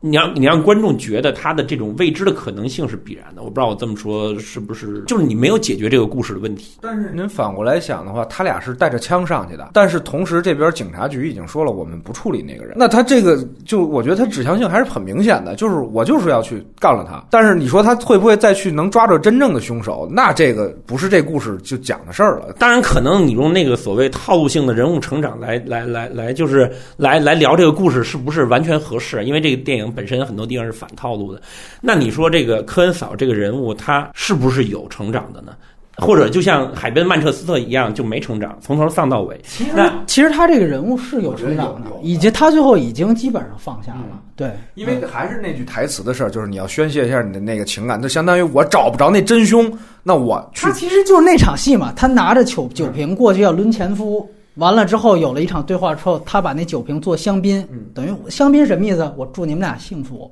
我就走了。因为那场戏啊，之前他其实有一个信息点，烧广告牌那把火是他前夫放的，他在那场跟小矮子。吃饭那场戏，他才知道，他前夫就说：“哎呦，那天晚上我也是喝大了啊，火气有点冲。”他们一下子才明白，我他妈当时警察局不仅是烧错人了，而且我就不，哪怕里边没人，这火我都不该放，压根儿不是不是他们的事儿。所以这个时候他在想，那我现在拿起酒瓶，我要抄，我打我前夫，那还有意义吗？就是我说白了，我这火已经泄了，但是发现我泄错了。那我在真正要等于说白了，在这场戏的时候，他其实有一个特别精明的设置，他没找到杀死他女儿的凶手，嗯，但是他第一次找到了到底是谁放火烧广告牌的凶手。在这个时候，他把香槟放下了，就代表了他对于这个心里边有仇必报的执念，他放下了。所以说，最后他才有这么一个生发。但是其实他，我觉得好就好在就是说，他也没有说我从此就幸福的生活下去，而是说不行，我还是有一个出路。这出路就是。就是去伸张正义，所以我倒是觉得最后确实，你讲从事件结果上来看，他可以接着往下编，那真凶怎么办，对不对？但是我觉得，即便他们两个之后再去找，他的心态跟之前也不一样。不知道玉年有什么补充来？就是因为我觉我是这么觉得的，就是我看那场戏的时候，我发现一个很有意思的现象，就是也是我看这个电影一开始就有一个感觉，就是我我发现马丁麦克唐纳，因为其实三个广告牌是我看他的第一个电影，我发现他对女性的处理其实非常不正面。对，这个电影里，科恩嫂是一种这个复仇啊，他有他可能有这样的一种一种一种一种那个什么，但是这个人物其实还有一个就是更更更深层次的变化，就是之前这那天野也说过，天野来时候也说过，他其实是外刚内柔的，他跟那个冰雪暴啊啊发狗是吧啊，哎是完全相反的，这是一个。你你看这个电影里的女性角色很多都特别蠢，就是那个尤其是那种金发女郎，包括那个广广告广告商那个 Red 他他的那个秘书。啊，再包括这个他前夫的这个十九岁的这个小女友，都是那种特别特别蠢的形象。与此同时呢，让科恩嫂得到转变的，其实我觉得某种意义上来讲，有两有两个东西啊，一个东西就是情节上面的，就是说一开始说我找到凶手了。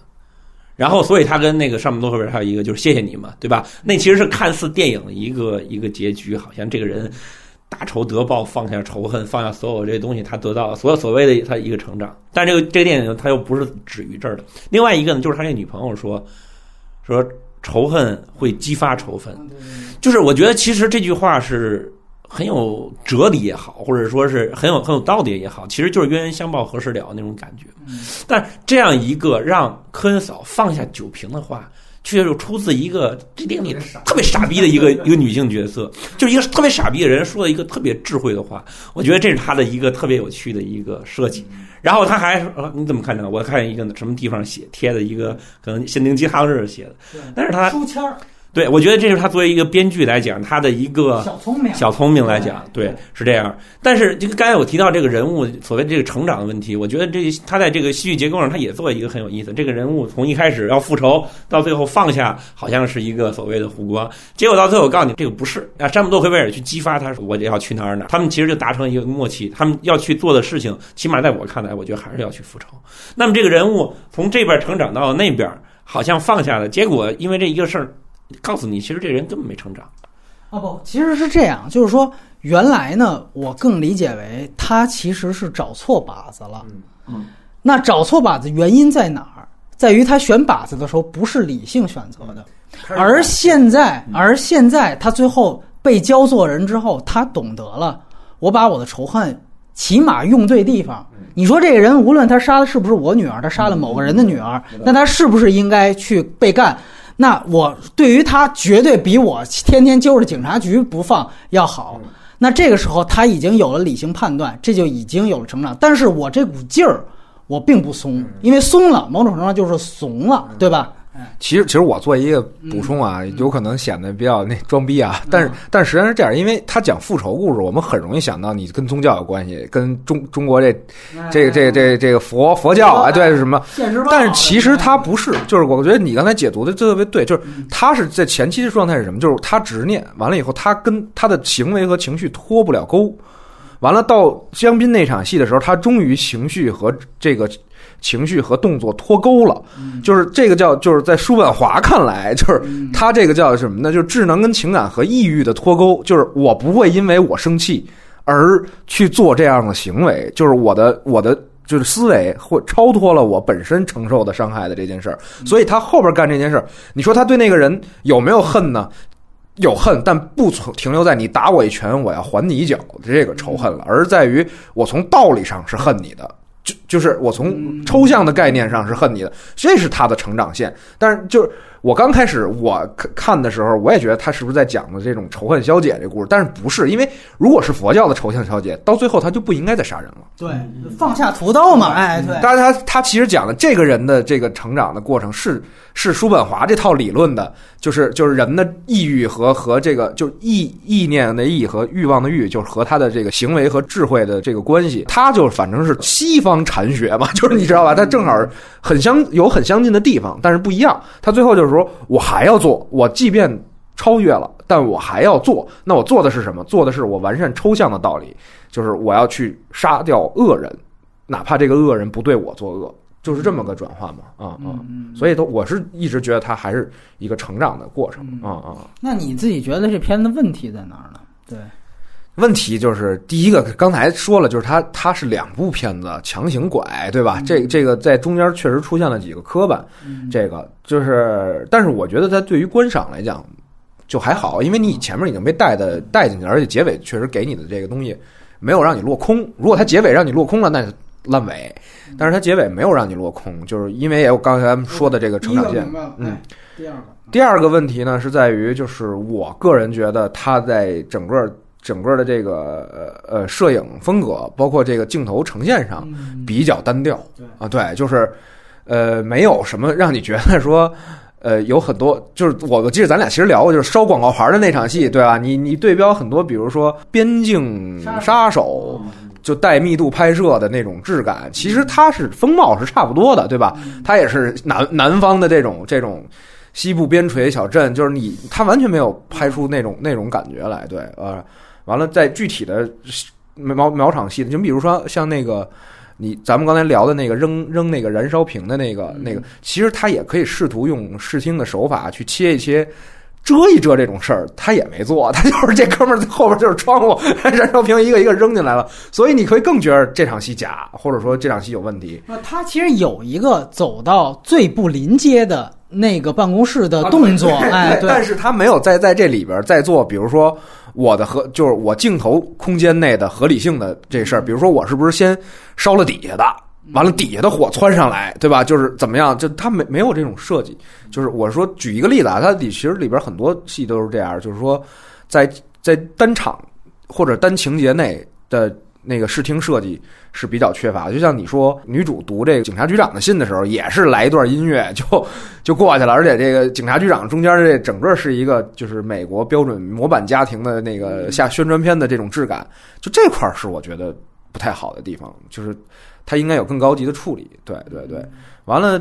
再有一点呢，我是觉得它。我原我原本觉得是缺点，但是你给我讲完了之后，我明白好多点，我觉得倒还好，因为我觉得原来觉得就是他所谓最后升华大爱主题啊，就让让这个片子不够狠，你知道吧？就是不够狠。但是你刚才说完了，就是他所谓的这就我刚开始说这直面戏剧这件事，我觉得他就是他不是他不是修正主义，他就他直接就把改变正体了，你知道吧？但是。我我听完了之后呢，我觉得他确实还是在这里边尽可能的试图做了很多东西。呃，我特别喜欢你说的有一点叫叫侵犯侵犯性，对吧？就是给给别人侵犯感，因为呃他在处理人物关系，就是其实这个事儿就是你说写这场戏不难，他包括跟那个叫牧师对怼什么之类这种戏，大家都能写，但是你为什么选取这个角度，这是很难的。就是他，我觉得去提纲挈领的，让他去能选取我为什我让什么人物进来，参与到故事当中，什么人物出去，让人物怎么变化，这个他统摄全篇的那个词儿，确实应该是侵入感，就是他在不断的强调这种，就是说，呃，被侵犯、侵犯与被侵犯，他的所有，你想想他的所有人物关系，其实都有这种都有这种状态在。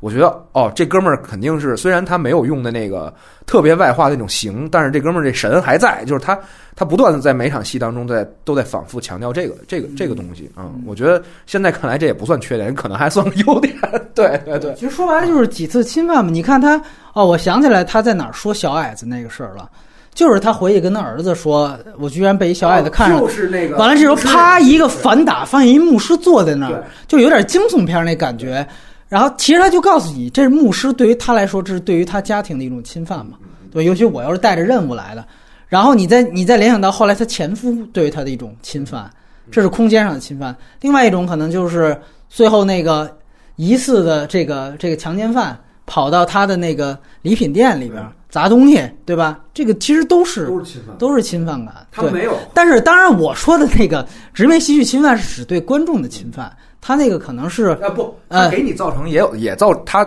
一方面给观众造成侵犯，但另外一方面他营造关系的人物关系和人物之间的这个这个主线都是在做侵犯感。我觉得你咱仔细想想，除了他那个闺蜜和那个那那黑人还受这个屌丝警察的侵犯呢，对不对？所有的状态都让你觉得操是跳脱的，是是。他其实我个人觉得他的这个意思是在于啊，就是。他，你想想看，因为我们没有这个感受，这美国观众可能会更深。就是你想，一个黑人要去看我这样这样一个片子，会发现，我操，里边这个满口脏话的人一直骂我们黑人，对对对，肯定最后得有一坏下场。发现我操，没有。你想，这个观众怎么看这个片子？他牛逼的地方就在于，我要让你特别喜欢这故事，但是。其实你又没有得到心理满足，你心里又不舒服。你包括你像墨西哥人去看那片一样，对吧？女人去看那个片子，对吧？就会觉得这个人他这就是侵犯感，他侵犯了所有他可能的观众。但是你们从就是道理上来讲，我这个就是一个牛逼的剧本，这个可能是他直面戏剧的东西的内核。对对对。然后我当然我非常同意你的方向，我就做几个补充。首先就是电影化这个问题，我也很同意。年叔刚才说的，他已经比他之前有电影意识了。我觉得他特别像哪个片呢？就是去年的肯尼·布拉纳拍的《东方快车谋杀案》，我不知道你们俩看过没有？就是也是一个戏剧派的大拿，他来拍这个片子，你就会发现他非常明白，必须要电影化，然后他也尽力的去做出一些特别标签的电影化动作。其实一般都是几点，就特别表面，一就是长镜头，啊，二来呢就是比如说。构图，我摄像构图，你像东快里边就有。最后我一定要把审判挪到火车外，我制造一个 A，其实也没什么新鲜。最后晚餐的构图，对吧？这是电影东西。二来三来就很迷影梗，我用很多关于迷影，这个是他前面特别用的，这个就是麦克唐纳他用的特别多的。然后在这里面呢，其实你看他有一场戏就是迪克森打人，山姆洛克维尔，他整个用了一个手持长镜头。但你说那那个镜头有多牛也没多牛。但是你看，他就想做点这个东西，有一就是我们就就像刚才说的，他那个什么戴耳机能不能防住这个呃这个燃烧弹一样，他就是你能看出他已经在尽力的弥补了，但只是确实他还不太够，就是这个我只能是这样说，就是这个哎这个其实是对电影的理解力的问题。对就是说是，因为我们标签化认为，就是说什么叫电影感，就是构图、摄影，嗯对吧？完了以后，那个镜头的使用，完了场面的调度，也就这。对电影历史的这样的尊重，哎，对对对，这就相当于说，你对于电影说，那什么样的电影是好的，是坏的？完了就是什么类型？那你告诉我，这个就是我就拍什么，就是爱哎是是，恐怖片，是爱情片，是什么？但关键，爱情片、恐怖片不知道你能拍出好的爱情片和恐怖片，就像你知道镜头嗯构图该怎么美，并不代表你能拍出具有电影感的作品一样。这个就是，但是他可能就是因为他是戏剧导演的一个先，就这个导演他在他他对故事的理解是非常深的，但他对电影的理解，我觉得就是停留在一个。就还好，及格水平就是没有多高，对，就是他不是一个，他绝对不是一个朝着电影大师方向能能能去演进的一个一个路线啊啊！他其实是一个作家嘛，原来是剧作家，现在是电影编剧，对吧？就是这样。而且，就你刚才说广告牌大火，就确实就是明显的表现力不够。就是你看那场戏，他最后怎么办？打动观众还是靠表演。你记得他就最后前面其实科恩嫂上去那个在广告牌上怎样如何如何，那几场戏拍的其实完全都可以更好。你有一个大火呀，而且我们都知道火其实就是怒火的外化展示。在这场戏里面，他要完成这个人物从开始的愤怒，有时候烧有的广告牌，到最后无力，对吧？但实际上这场的衬托是完全不够的，影像的表现力完全不够。他最后怎么办？只能科恩嫂去抢那个灭火器，他儿子不让他，你别扑了，他就一定要怎样，就喊了一句，就你那时候你就会看出。导演是没辙了，最后还是科恩嫂，您这场您得来一下啊，这个就得靠您了。啊，那确实这演员给力，那也算他功绩啊。你那其他人请不来呢，还对，但他的招都是，但是招最后都在表演。你你再说一句，就是说，你看喷老血那场戏，这特别像不像俩人在舞台后台，一个坐桌子上，另外一个对啊，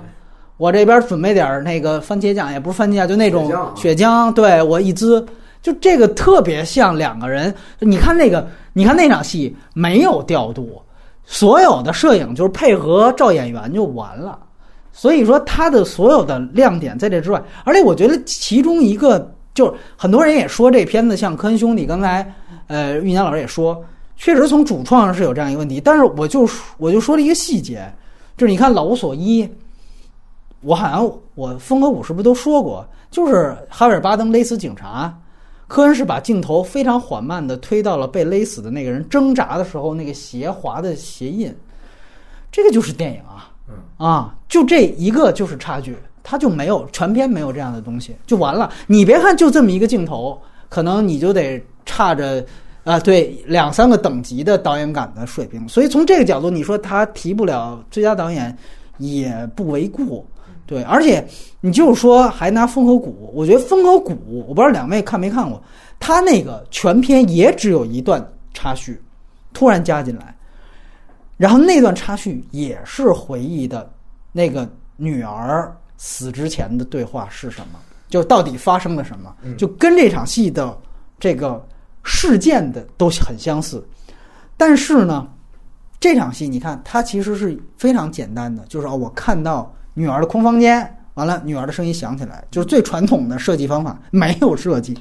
但是谢里丹那是怎么处理的？他是实际上把这场戏后置到了最后，他有一场大枪战，他设置到枪战之前，警察围包围房车，敲门。这个房车其实就是原来这个女孩罪案，罪案的案发地，然后开门的就是另外一个时空里边的受害者，然后从这儿开始这个倒叙，倒叙完了，你当你知道哦原来是这样回事，跟观众想的根本不一样，这时候又接回到警察在这儿开门，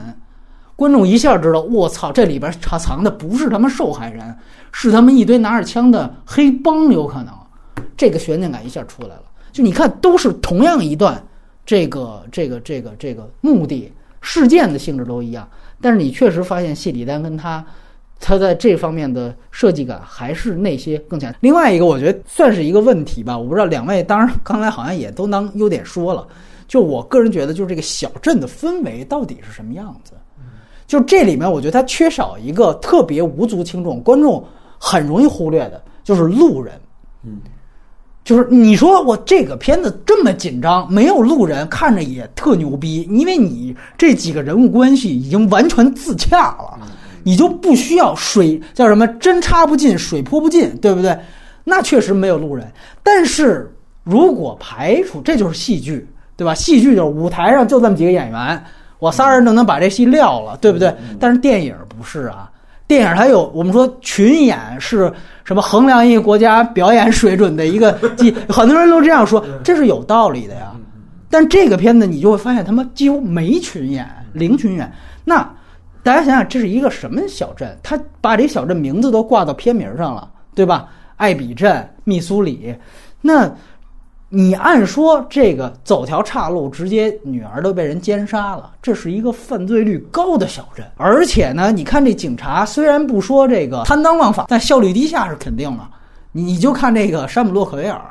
就在这个这这个当值期间，天天听歌、看漫画书。最扑的他最狠的一点就是他看漫画书这问题，当然也黑了一把这美国主流漫画啊，这肯定肯定是就越看越脑残这种感觉。你看后来他遗书之后，他就再也不看漫画了，你知道吗？我是第二遍看的时候注意这细节，你个人解读，绝对有，我跟你说绝对有。前面每一场戏他都带着漫画，后来遗书之后就真的再也没看过漫画了。完了之后。啊，然然后就高光了，那就高光了，对，立刻就能 DNA 抓住凶手了。然后呢，但是你你总之你会看到这个风貌是这样的一个样子，包括你看他后边去个酒吧，你就能碰上这种，你无论他是吹牛逼还是他，反正他真的就这种渣子，对吧？你就可想而知这个地方它就不是什么美丽乡村，哎，对吧？肯定就不是这种。所以说，但是你说我从环境氛围上我看不到这些。嗯，对吧？你包括你像你说的，就中间伍迪·哈里森带着自己这一家子去远游，包括拍鹿的那场戏，就是在广告牌底下，科恩嫂碰见鹿，你都觉得特美。哎呦，就就跟我原来说小丑回魂那问题一样，就你中间插了好多专门服务人物的线，你整个跟整个这个气氛的氛围就搭不上了。马丁啊，他自己特别喜欢一个片子，两部电影都用了致敬。就是这个《威尼斯离魂》，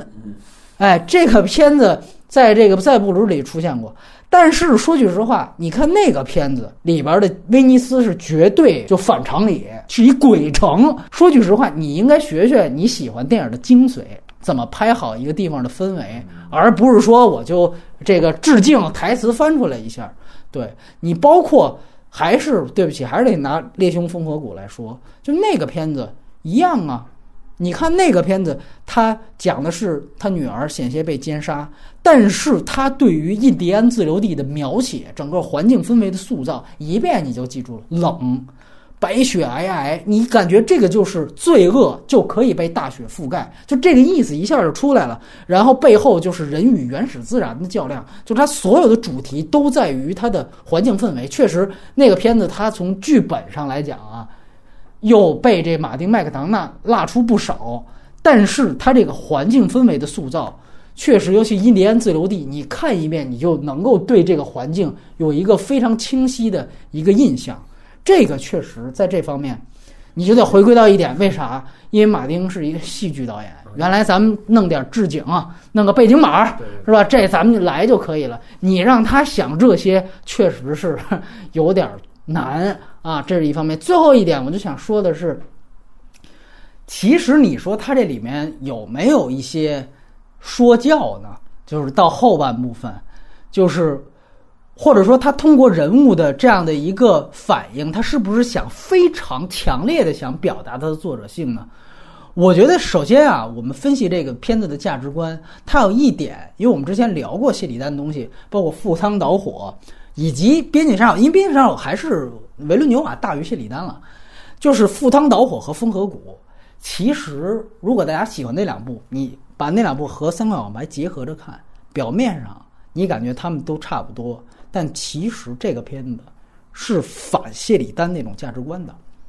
就是像赴汤蹈火和风和谷，他讲的其实是我迫不及待的。你看作者心态是我迫不及待想和这些我们说老百姓吧，就是这些底底层挣扎的人同呼吸共命运。我和你们在一起。他的电影的四个字，像赴汤蹈火，你听这个名字就是快意恩仇，绝对的支持有仇必报，而且这种仇恨的目标可能是体制，可能是大人物，但是他本身的电影的精神就是这样，快意恩仇。但是麦克当纳他并不是这样，你看他原来的两部作品，他一直把谁挂嘴边上？甘地，他一直在说这个事情。你包括你记得七七个神经病最后。他说的是那个越南的西贡的自分的人，这些其实都是他宗教观的展现。其实最后那一点反倒不搞笑了，那一点是一挺正的一个，那就是他要输出的东西。他其实一直在说这样的事情，就是怎么样放下仇恨。这个事情其实是。就是说，所谓其实你你我大家刚才说了那个小女友在书签里看那句话，其实他在《七个精神病》里面，他其实说了甘地的一句话，意思是差不多的。他就说，世界上所有人如果都以眼还眼，那所有人都会是瞎子。然后他呢又，但是他的小聪明就在这儿，对他小聪明在这儿，就是说马上那个就是山姆洛克维尔说的，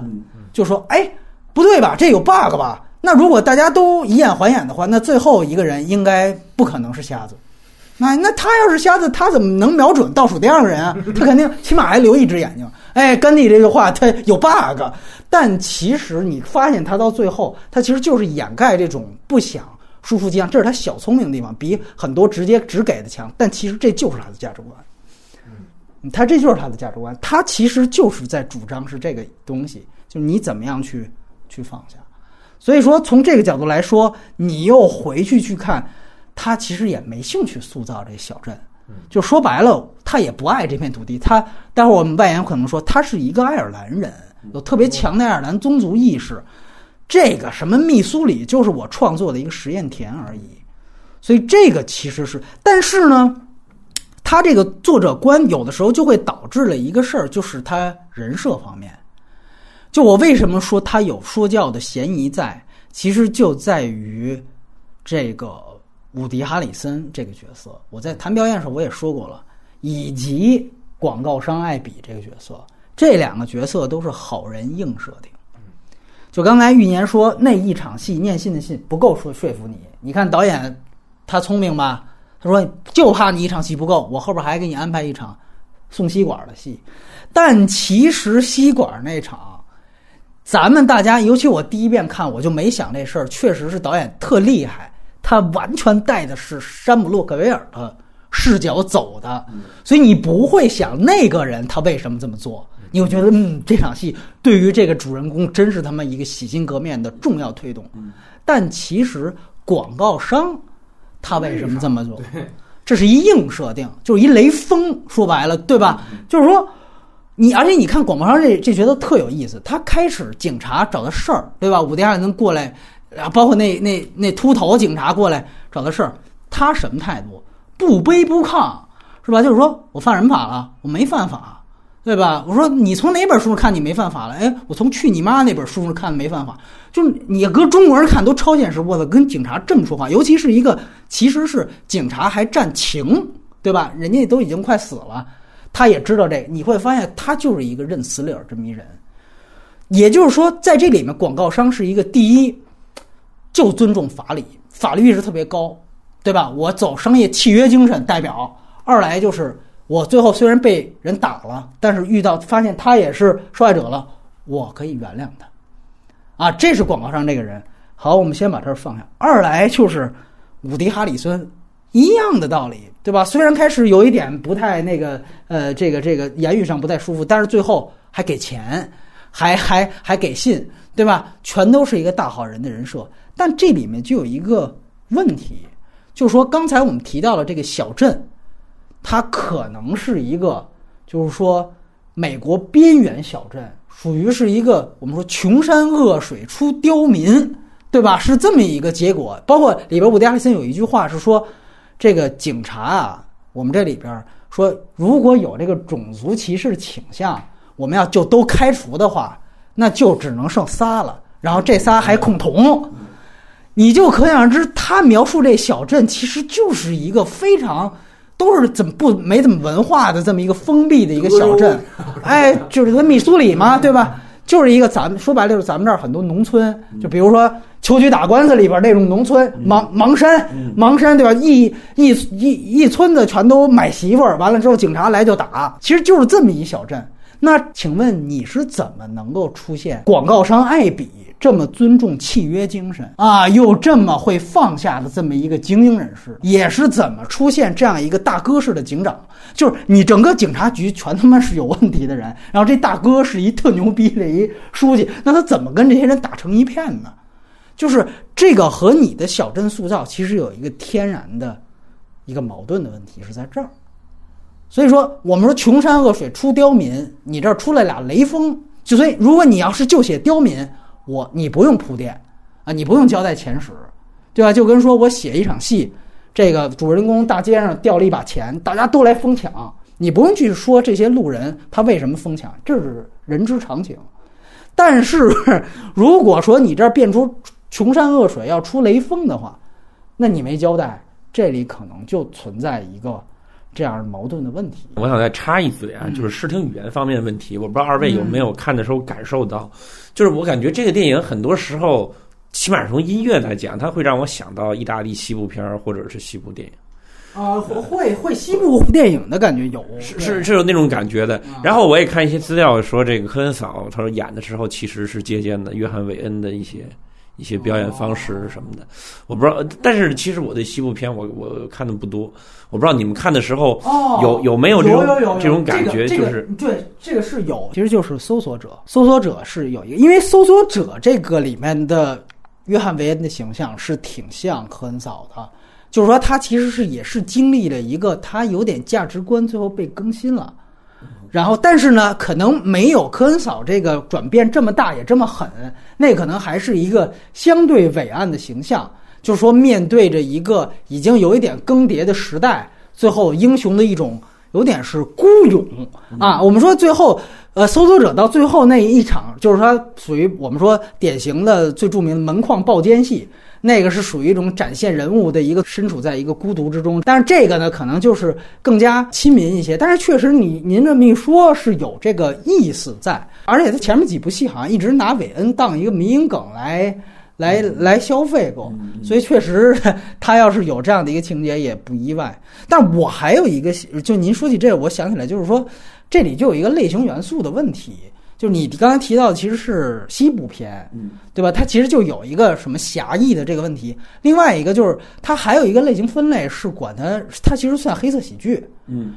就这个事儿吧。其实你去倒它前两部，它这个戏算是很严肃了，很严肃了。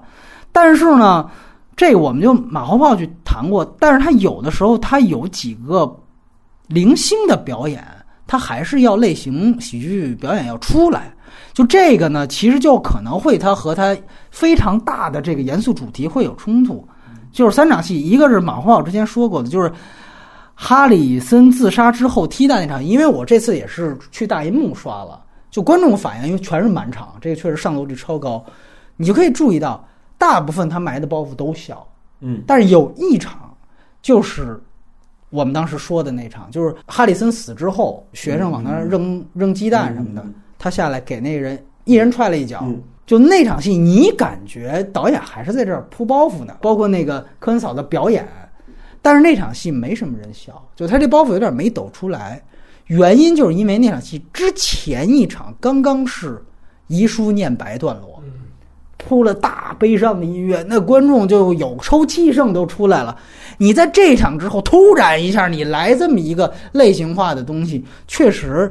这个是有一个非常大的转变。二来呢，就是两个病友碰面那场，我不知道俩人有没有想过，碰面那场，一来是巧，二来就是他就是七个神经病的拍法，就两个人一出现，你是那样，我是这样啊，一个包的跟粽子似的，一个也就基本上半残哎，正好又发现，我靠，居然这俩人之前还真是冤家关系，全场爆笑，这样是啊。而且你也知道，导演有意的埋的这么一个方式，但是你就想那场戏其实它是带主题的呀，嗯，它讲的是要说原谅。那你前面这么定场的去铺这个喜感，就是它是不是一个唯一的方式？对，这也是一个。另外，其实就是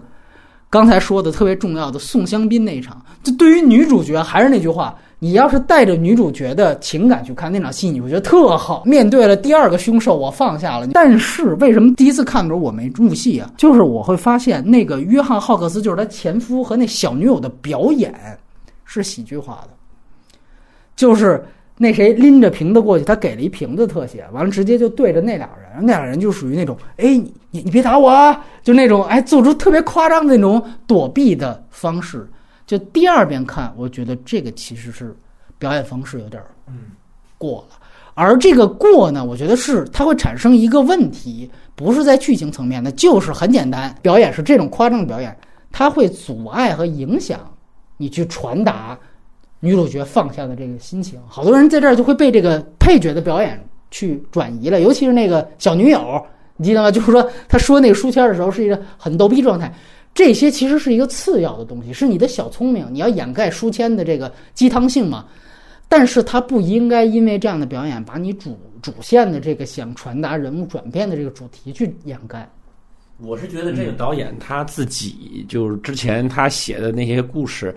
你这黑色幽默这个东西已经就是扎根在他的这个创作的血液里的。他自己有时候他回避不了，他就有时候无意识的有有时候无意识，或者他就觉得强迫强迫症，就是我必须得在这种。故事之下加入一些玩世不恭的东西啊，那这个东西可能就会见仁见智的。有人可能觉得你在这个类型上你还敢这么玩，艺高人胆大。那可能对于有的观众来讲，就会觉得你其实是用这样的方法，可能是把你故事的主题、把你的类型做的消解，就好像摆渡人一样，一边是东成西就，一边是东东邪西毒，他可能就会造成这样的这个这样一个影响。当然，他那个问题远远比这个摆渡人是要，哎哎哎，其实因为这个，我们大体上都是肯定这个。电影的，所以说刚才说的问题，其实从我的观点来讲，提纲挈领就是说它可能话剧电影这个问题。但是为什么我不用话剧电影这个词儿？就是因为我们之前批什么驴得水的时候说这个词，我觉得，我觉得它还不是一个程度。对对对。所以说我这里我就必须得说，这个还是有一个质的区别，就在这儿。对，但是呢，呃，也不是完美的作品，就就是在这里啊。然然后我们进入到外延环节，其实特简单。首先还是先回顾他之前的两长一短的电影。我相信这个《杀手没有假期》，这是很多人看过的一个片子，而且原来常年是排在什么 IMDB 的这个 TOP 榜单上啊。而且包括像，据说是姜文导演在这十年的片子里边吧，就是这几年他看过片子里算是最喜欢的一个片子，也可见他其实是很高的地位。要两位先谈谈，因为都看过嘛。我是这样，我是看完了三个广告牌之后，我才对这个导演也因为要录这个节目，对导演感兴趣，我把《杀手没有假期》和《七个神经病》都看了。呃，《杀手没有假期》我很早以前就知道啊啊，就因为这是个好像挺有名的一个一个电影啊。但是我看完之后，我个人的感觉，我我其实我觉得这个电影起码和三个广告牌比起来，我觉得还是有很大的一个差距的。哦，是一个就是你怎么用电影化手法来讲故事，这个刚才已经说了啊。另外一个就是说，我觉得《杀手没有假期》和《七个神经病》啊，就是。都更像是那种比，就是我觉得是那种玩心比较大的电影，就是他会，尤其是七个神经病，他会用各种各样的这个编剧的技巧，这个现现实那个戏里戏外啊，现实虚幻啊，然后这个情节的这个这个哎那那用这种东西，就是那种那种编剧的技巧很娴熟，他玩的那个东西。那《杀手没有假期》，我觉得也是，就这这这两个故事其实都是在。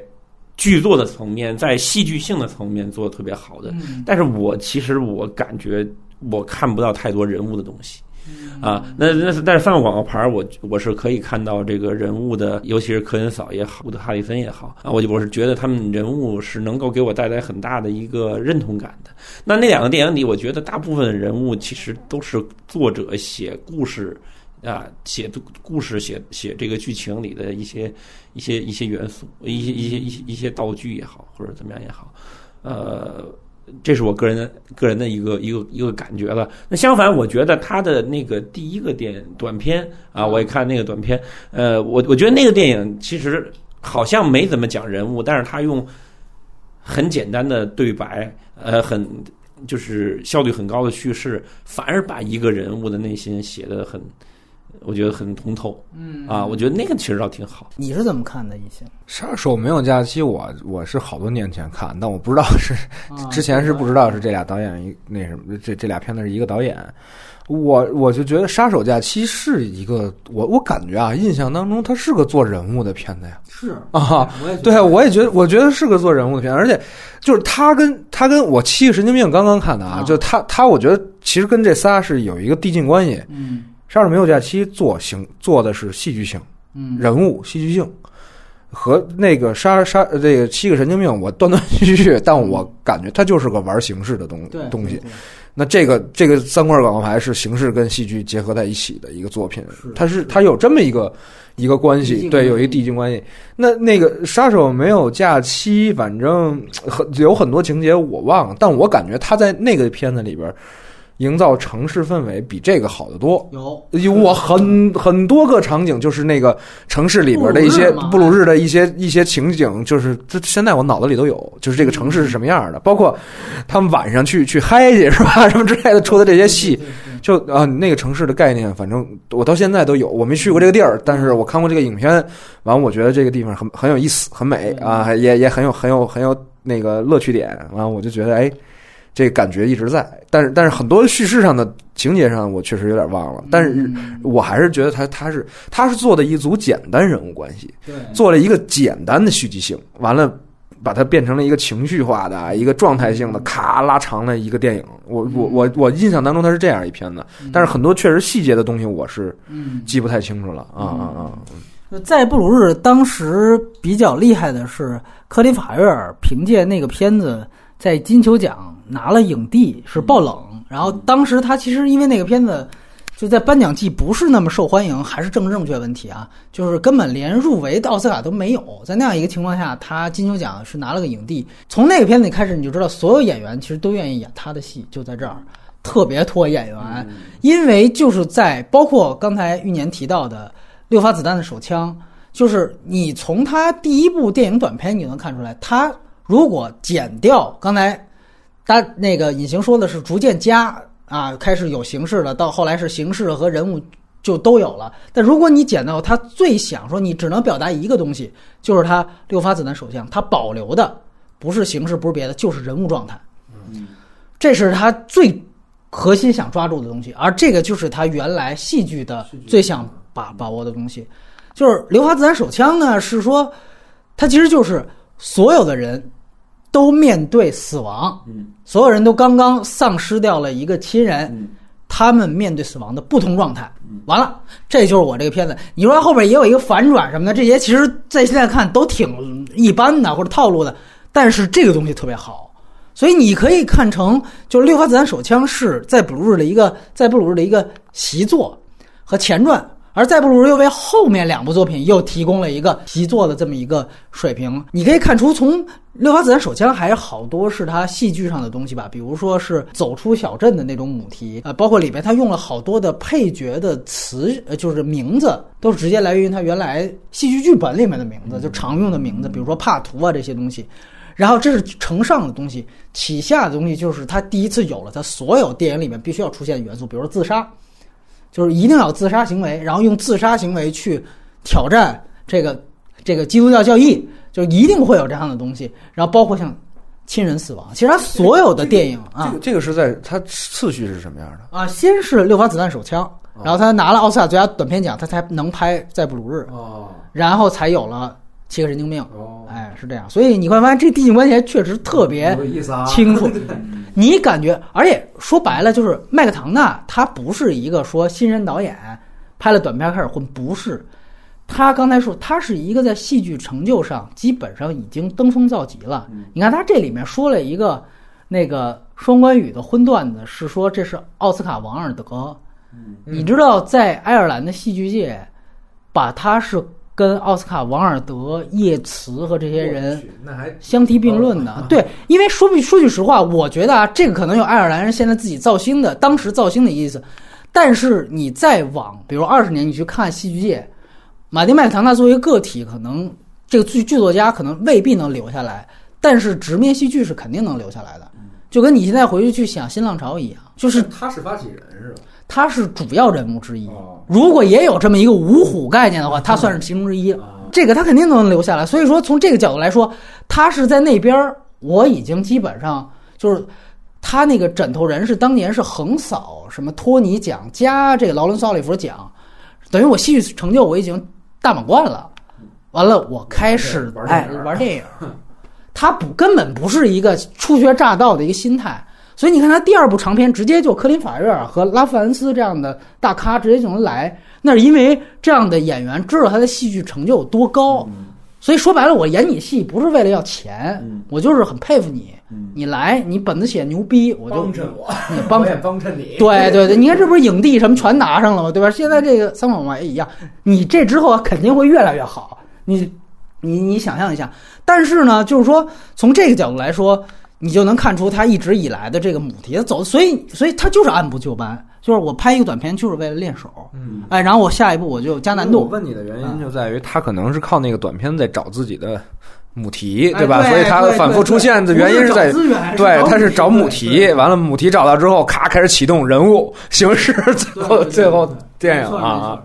而且我觉得他比那个肯尼布拉纳好的地方，肯尼肯尼布拉纳老接大制作，拍漫威啊，拍这种大 IP，他不是。你会发现他还是在，虽然他已经把他直面戏剧的很多内核做了修正，但其实还基本保留他原来很多的这种呃批判方向。我觉得是挺不容易的。那在布鲁日呢？我也是第一次看的时候，完全不知道啊，这导演之前干嘛，之后我当然也预料不到。然后呢，这次再看就觉得特别好的一点，我就发现他是也讲拍档去另外一个地方旅行，那个旅行状态特别对。我就说，我操，这个人物状态太牛逼了！我第一次看的时候，我是大学的时候，完全没注意到这些。现在一看，他开始就是特别简单，他们是杀手，你知道吗？但是上来我不说杀手，这是他反套路。我是把这些人物当游客去塑造，就讲其中一个杀手过去，美逼美逼的到那个售票台，我说：“哎呀，我这儿正好要花点零钱。”那人他妈爱答不理的那种，然后掏出四块九欧元，说：“哎，我这个零钱给我花了。”那人啪一指窗户，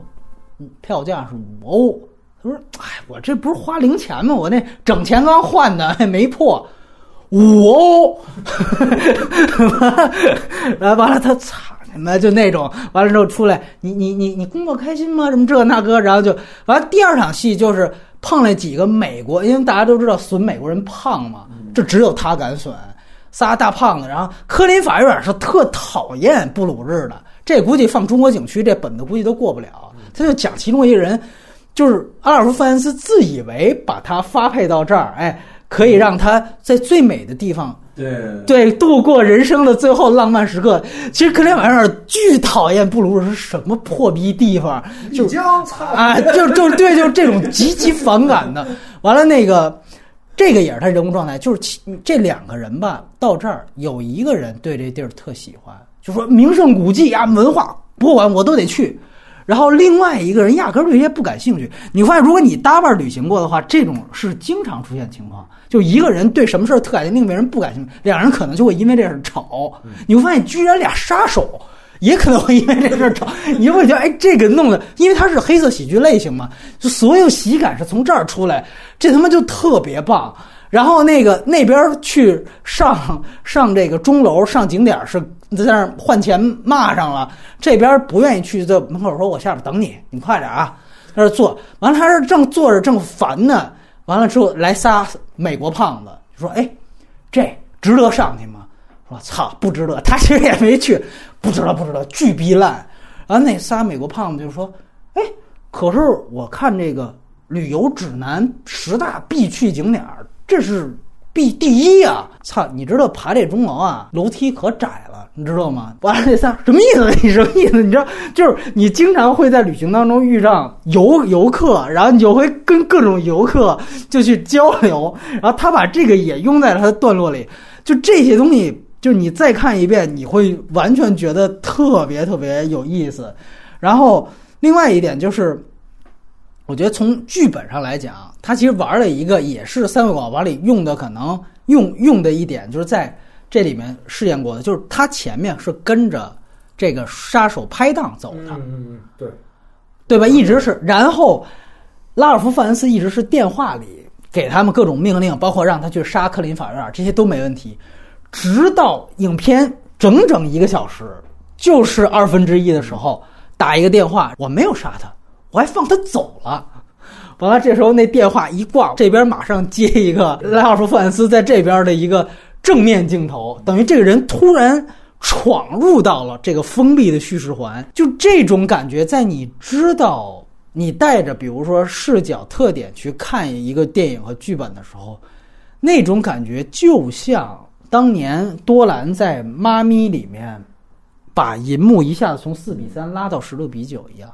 但是这个就比多兰那种表面的拉开银幕要高级太多了，因为它实际上对于叙事环的打破，他是从感受上入手做这件事儿，就是他不会让你觉得哇特突，就是，但是他会觉得特牛逼，让你觉得这个是特厉害的一点。对，所以好多人也一直在留言问我们，就是说你们这种人看电影会不会因为太注重剧本格式和叙事技巧而失去了电影的嗨点？我觉得是这样，如果失去的话，也是失去了，比如说对于羞羞铁拳那类 挠你的嗨点。但是你会捕获到类似于麦克唐纳在这些方面给你的嗨点，对。就是你一挂电话，啪，这个人物一下子打破原来你的封闭视角，你一下明白这是开放视角了。对你的这个确实你的嗨点是在于，我操，丫能这么做，你知道吗？就是他能他怎么想的？就是他他为什么会处理这个这个东西？就是跟那个普通的那个感官刺激是确实是不一样的没错没错，所以这个就是比较高级，所以影迷会喜欢他的电影也在这儿，就是确实他有一些东西是比较打动的。然后但但但是我自己可能有一个反、啊相反的意见啊就是我之前我完全就是让呃在布鲁日的拍摄方法跟我之前想的这个电影可能都不一样。我之前对这电影有另外一种想法，在这个故事发展的过程中，我就感觉到了纳尔夫·费恩斯肯定得出来，就是刚才你们提到那个。拉尔夫·费恩斯，因为那个那个电话那个声音在一开始在在说说这个事儿嘛，后来我就觉得他肯定他得他得出来，你知道是这样，所所以这个东西出来的时候，就给我一个，并没有给我一个极大的惊喜。不不不，就是说，我想说的是出现方式，就是你看什么叫带视角啊？我们说他这个出现是单独直接照到了他在伦敦的家里边的一个画面，是，也就是说，这个电影前一个小时都在布鲁日，当然，然后一下子跳了时空了。这是一二来就是说，所谓封闭式事件是，你比如说前面像《三桂广告牌》里面也出现了山姆洛克维尔，但为什么我们说是他在这个警察局美逼美逼听歌那段儿是第一次转换到他独立视角？是因为之前他的出现都是别人的视角看见他了，他走入别人的故事线，而在那一刻他自己突然单独出了一个故事线。而亨利·法瑞尔，呃，而在布鲁里面，拉尔夫·范恩斯的挂电话那一刹那，就是突然另起了一个故事线。而我们都以为他可能出现的方式是，这个人第一次亮相，可能就是他来到了布鲁日，比如说在餐桌上看见说：“你小子他们不杀他，我现在要干你。”肯定是这样的一种方式，而不是直接一个电话照到了对面。所以这个就是他出场方式是一个打破视角。刚才说他感觉的就恰恰是您觉得他，嗯我就觉得他要出现呀，对他突击不意出现了，你也不觉得特别突兀，就是说他是从感受，就是怎么让你觉得他出来的时候不跳，完了最后做出来了，但实际上他在剧作上，他在设计上是完成了一次空间上的转换和跳脱，对对啊。嗯嗯嗯嗯，对，所以这个其实确实，然后我觉得特有意思。这个下面是说给要去布鲁日玩儿的人啊，就是我是第一遍看完之后，我后来去了布鲁日，真的就是因为知道有在布鲁这个片子，然后呢，你知道这个电影在当地有多轰动？就是他们会每一个庐山恋是吧？哎，对对对对对对对，就是每一个这个酒店和当地的那个官方的那个游客中心，每天都会组织一个杀手没有假期的 路线图，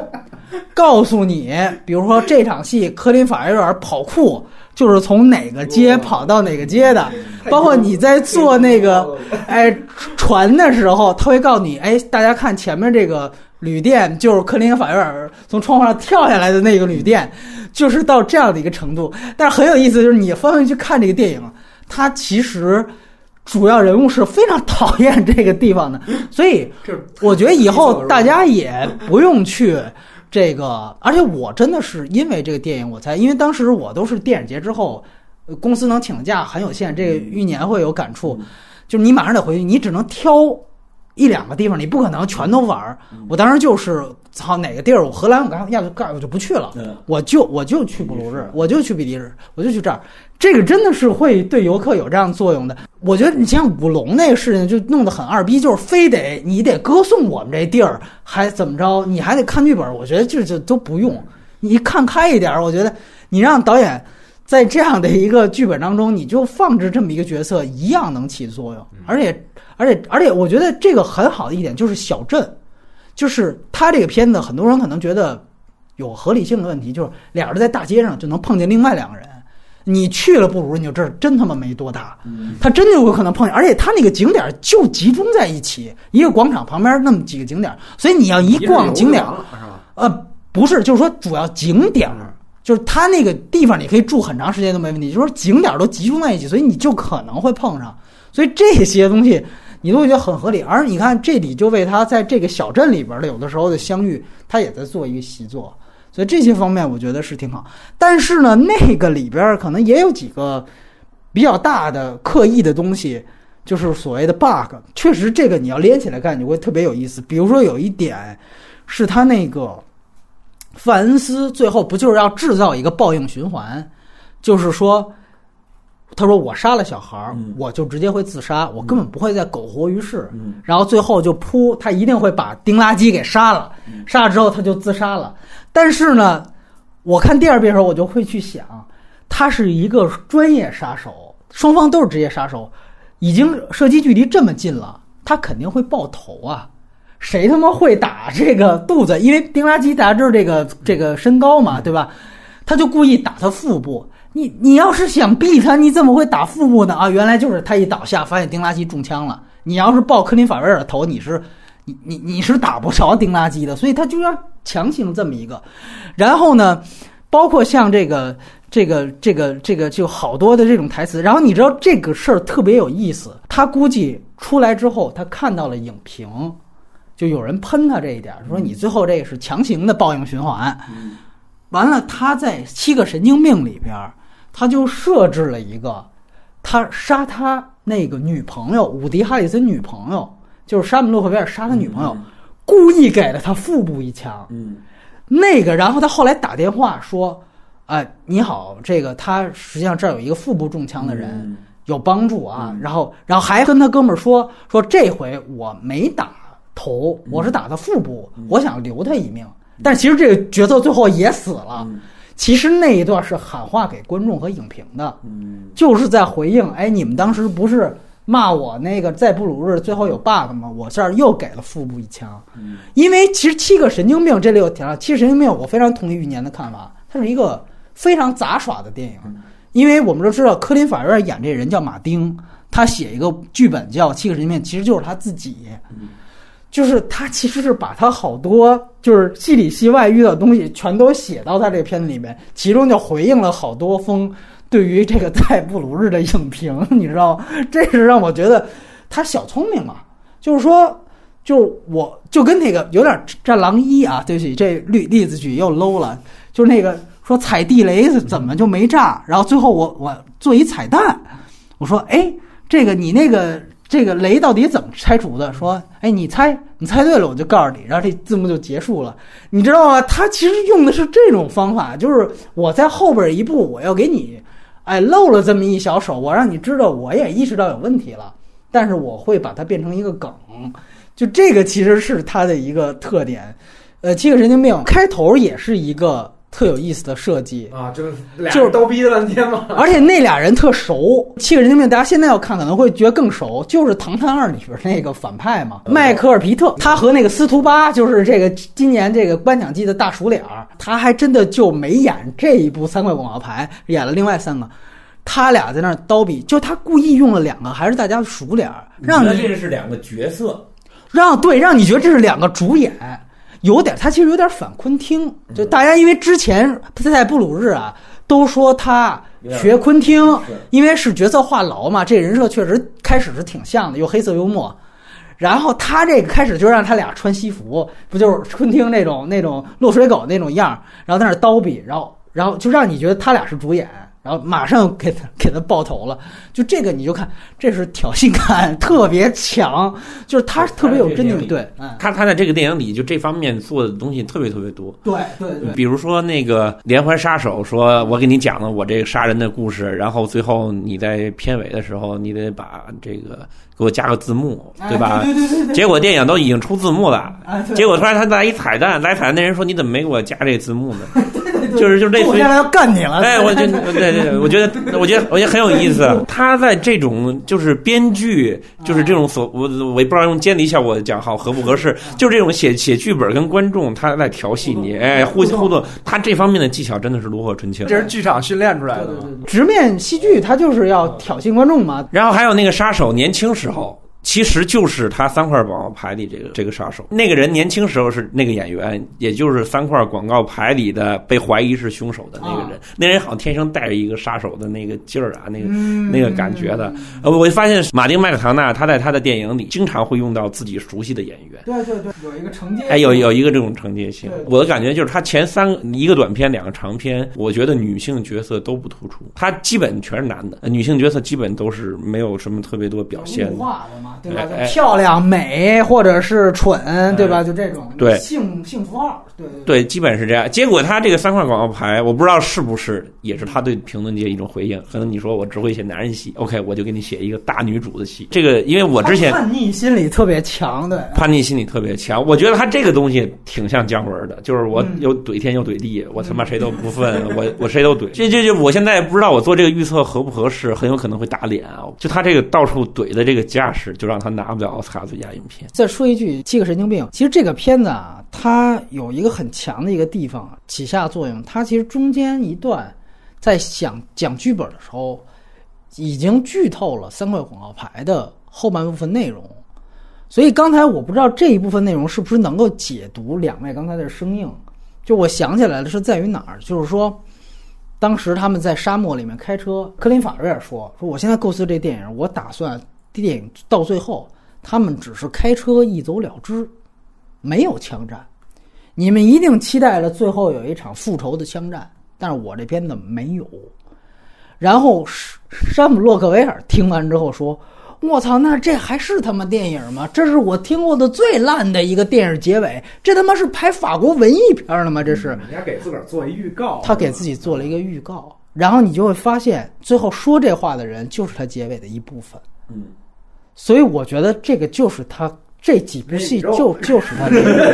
而且比谁练的都好。对对对，就这个确实，你现在回去你再看那一段，你会觉得超牛逼。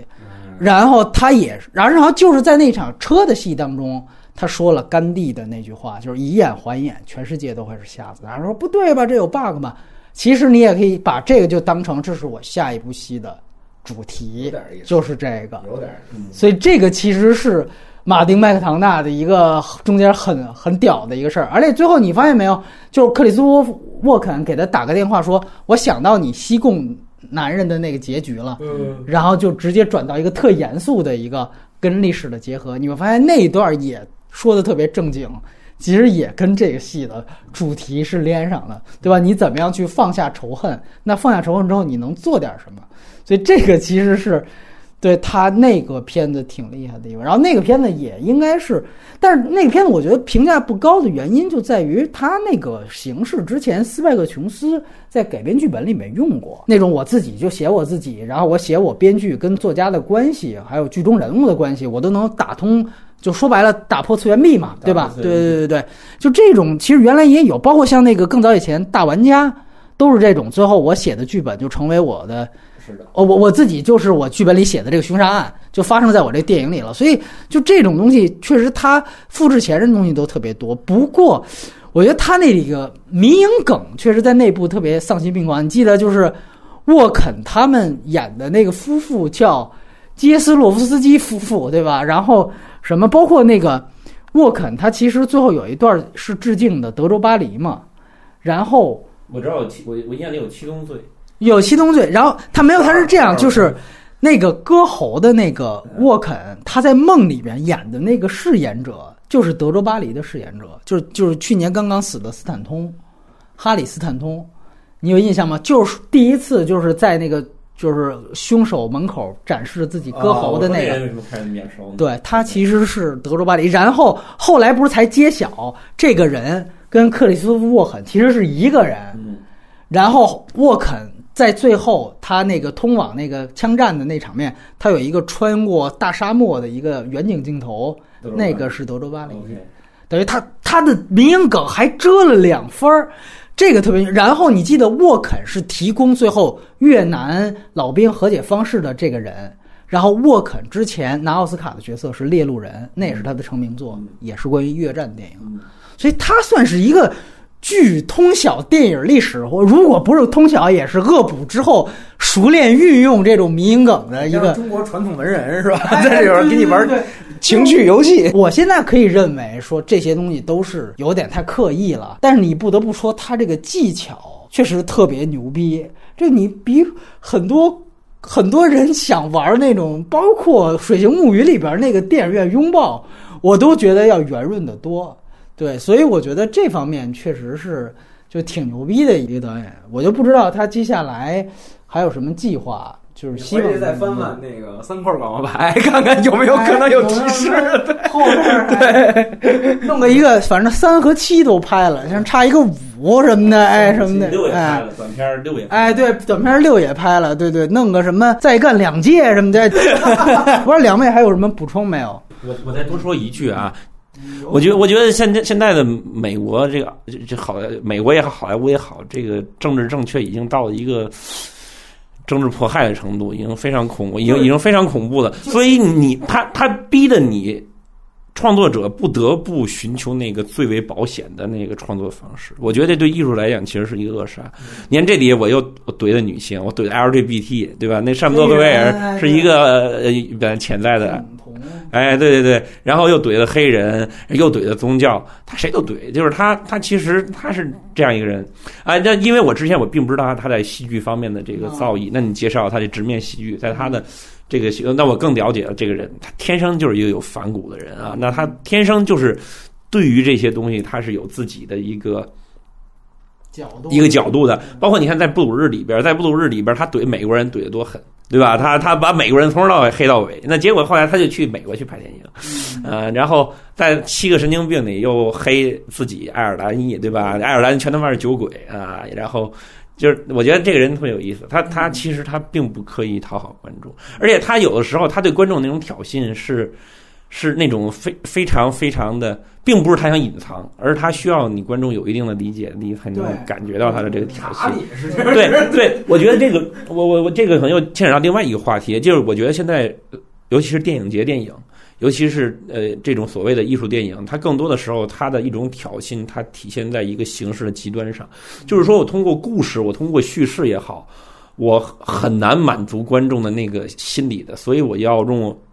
重口味的东西来去刺激你，包括你看戛纳很多电影，这个又这样的，那个又奸尸的，那个又大便，就是它其实好多这种强刺激性的东西。我觉得这某种程度上，在我看来，我个人觉得是一种艺术匮乏的表现。但是马丁麦克唐纳他自己本身，他在这方面我觉得做的就非常好，他把他自己的那种挑衅。他都不动声色的放到这个故事里，然后让你慢慢的去去解开。所以我觉得这个人在呃编剧上来讲，真的是一个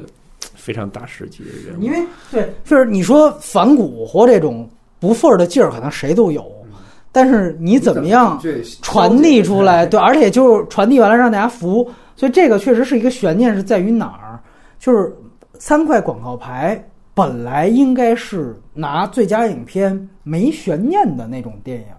为什么？因为演员最爱这样的剧本和这样电影，大部分投票。都是演员来投，所以他们一定会爱这样的片子。就当年《阿凡达》为什么输，不就是因为你其实砸他们演员饭碗的吗？对不对？所以说，确实有这样的原因。但是悬念地方，就是因为现在奥斯卡又不一样，就在于他又倡导着这样的就所谓政治正确的东西，而跟他竞争的《水形物语》恰恰拥护了他所有反对的。对吧？里边童话故事，童话故事，而且这个童话故事包罗了上帝、重塑上帝、少数族裔、黑人、女性，所有你反对的，我都支持。所以这个就是一特别让评委我觉得也会分裂。就是这个导演这样性格的人，实际上就是试金石，他恰恰可以试出现在那个哦什么什么时代？对对对，到底是什么风，对吧？对，就这种性格的人，你身边有一个，你你也会觉得这人。这人第一你烦他，但第二你离不开他，对吧？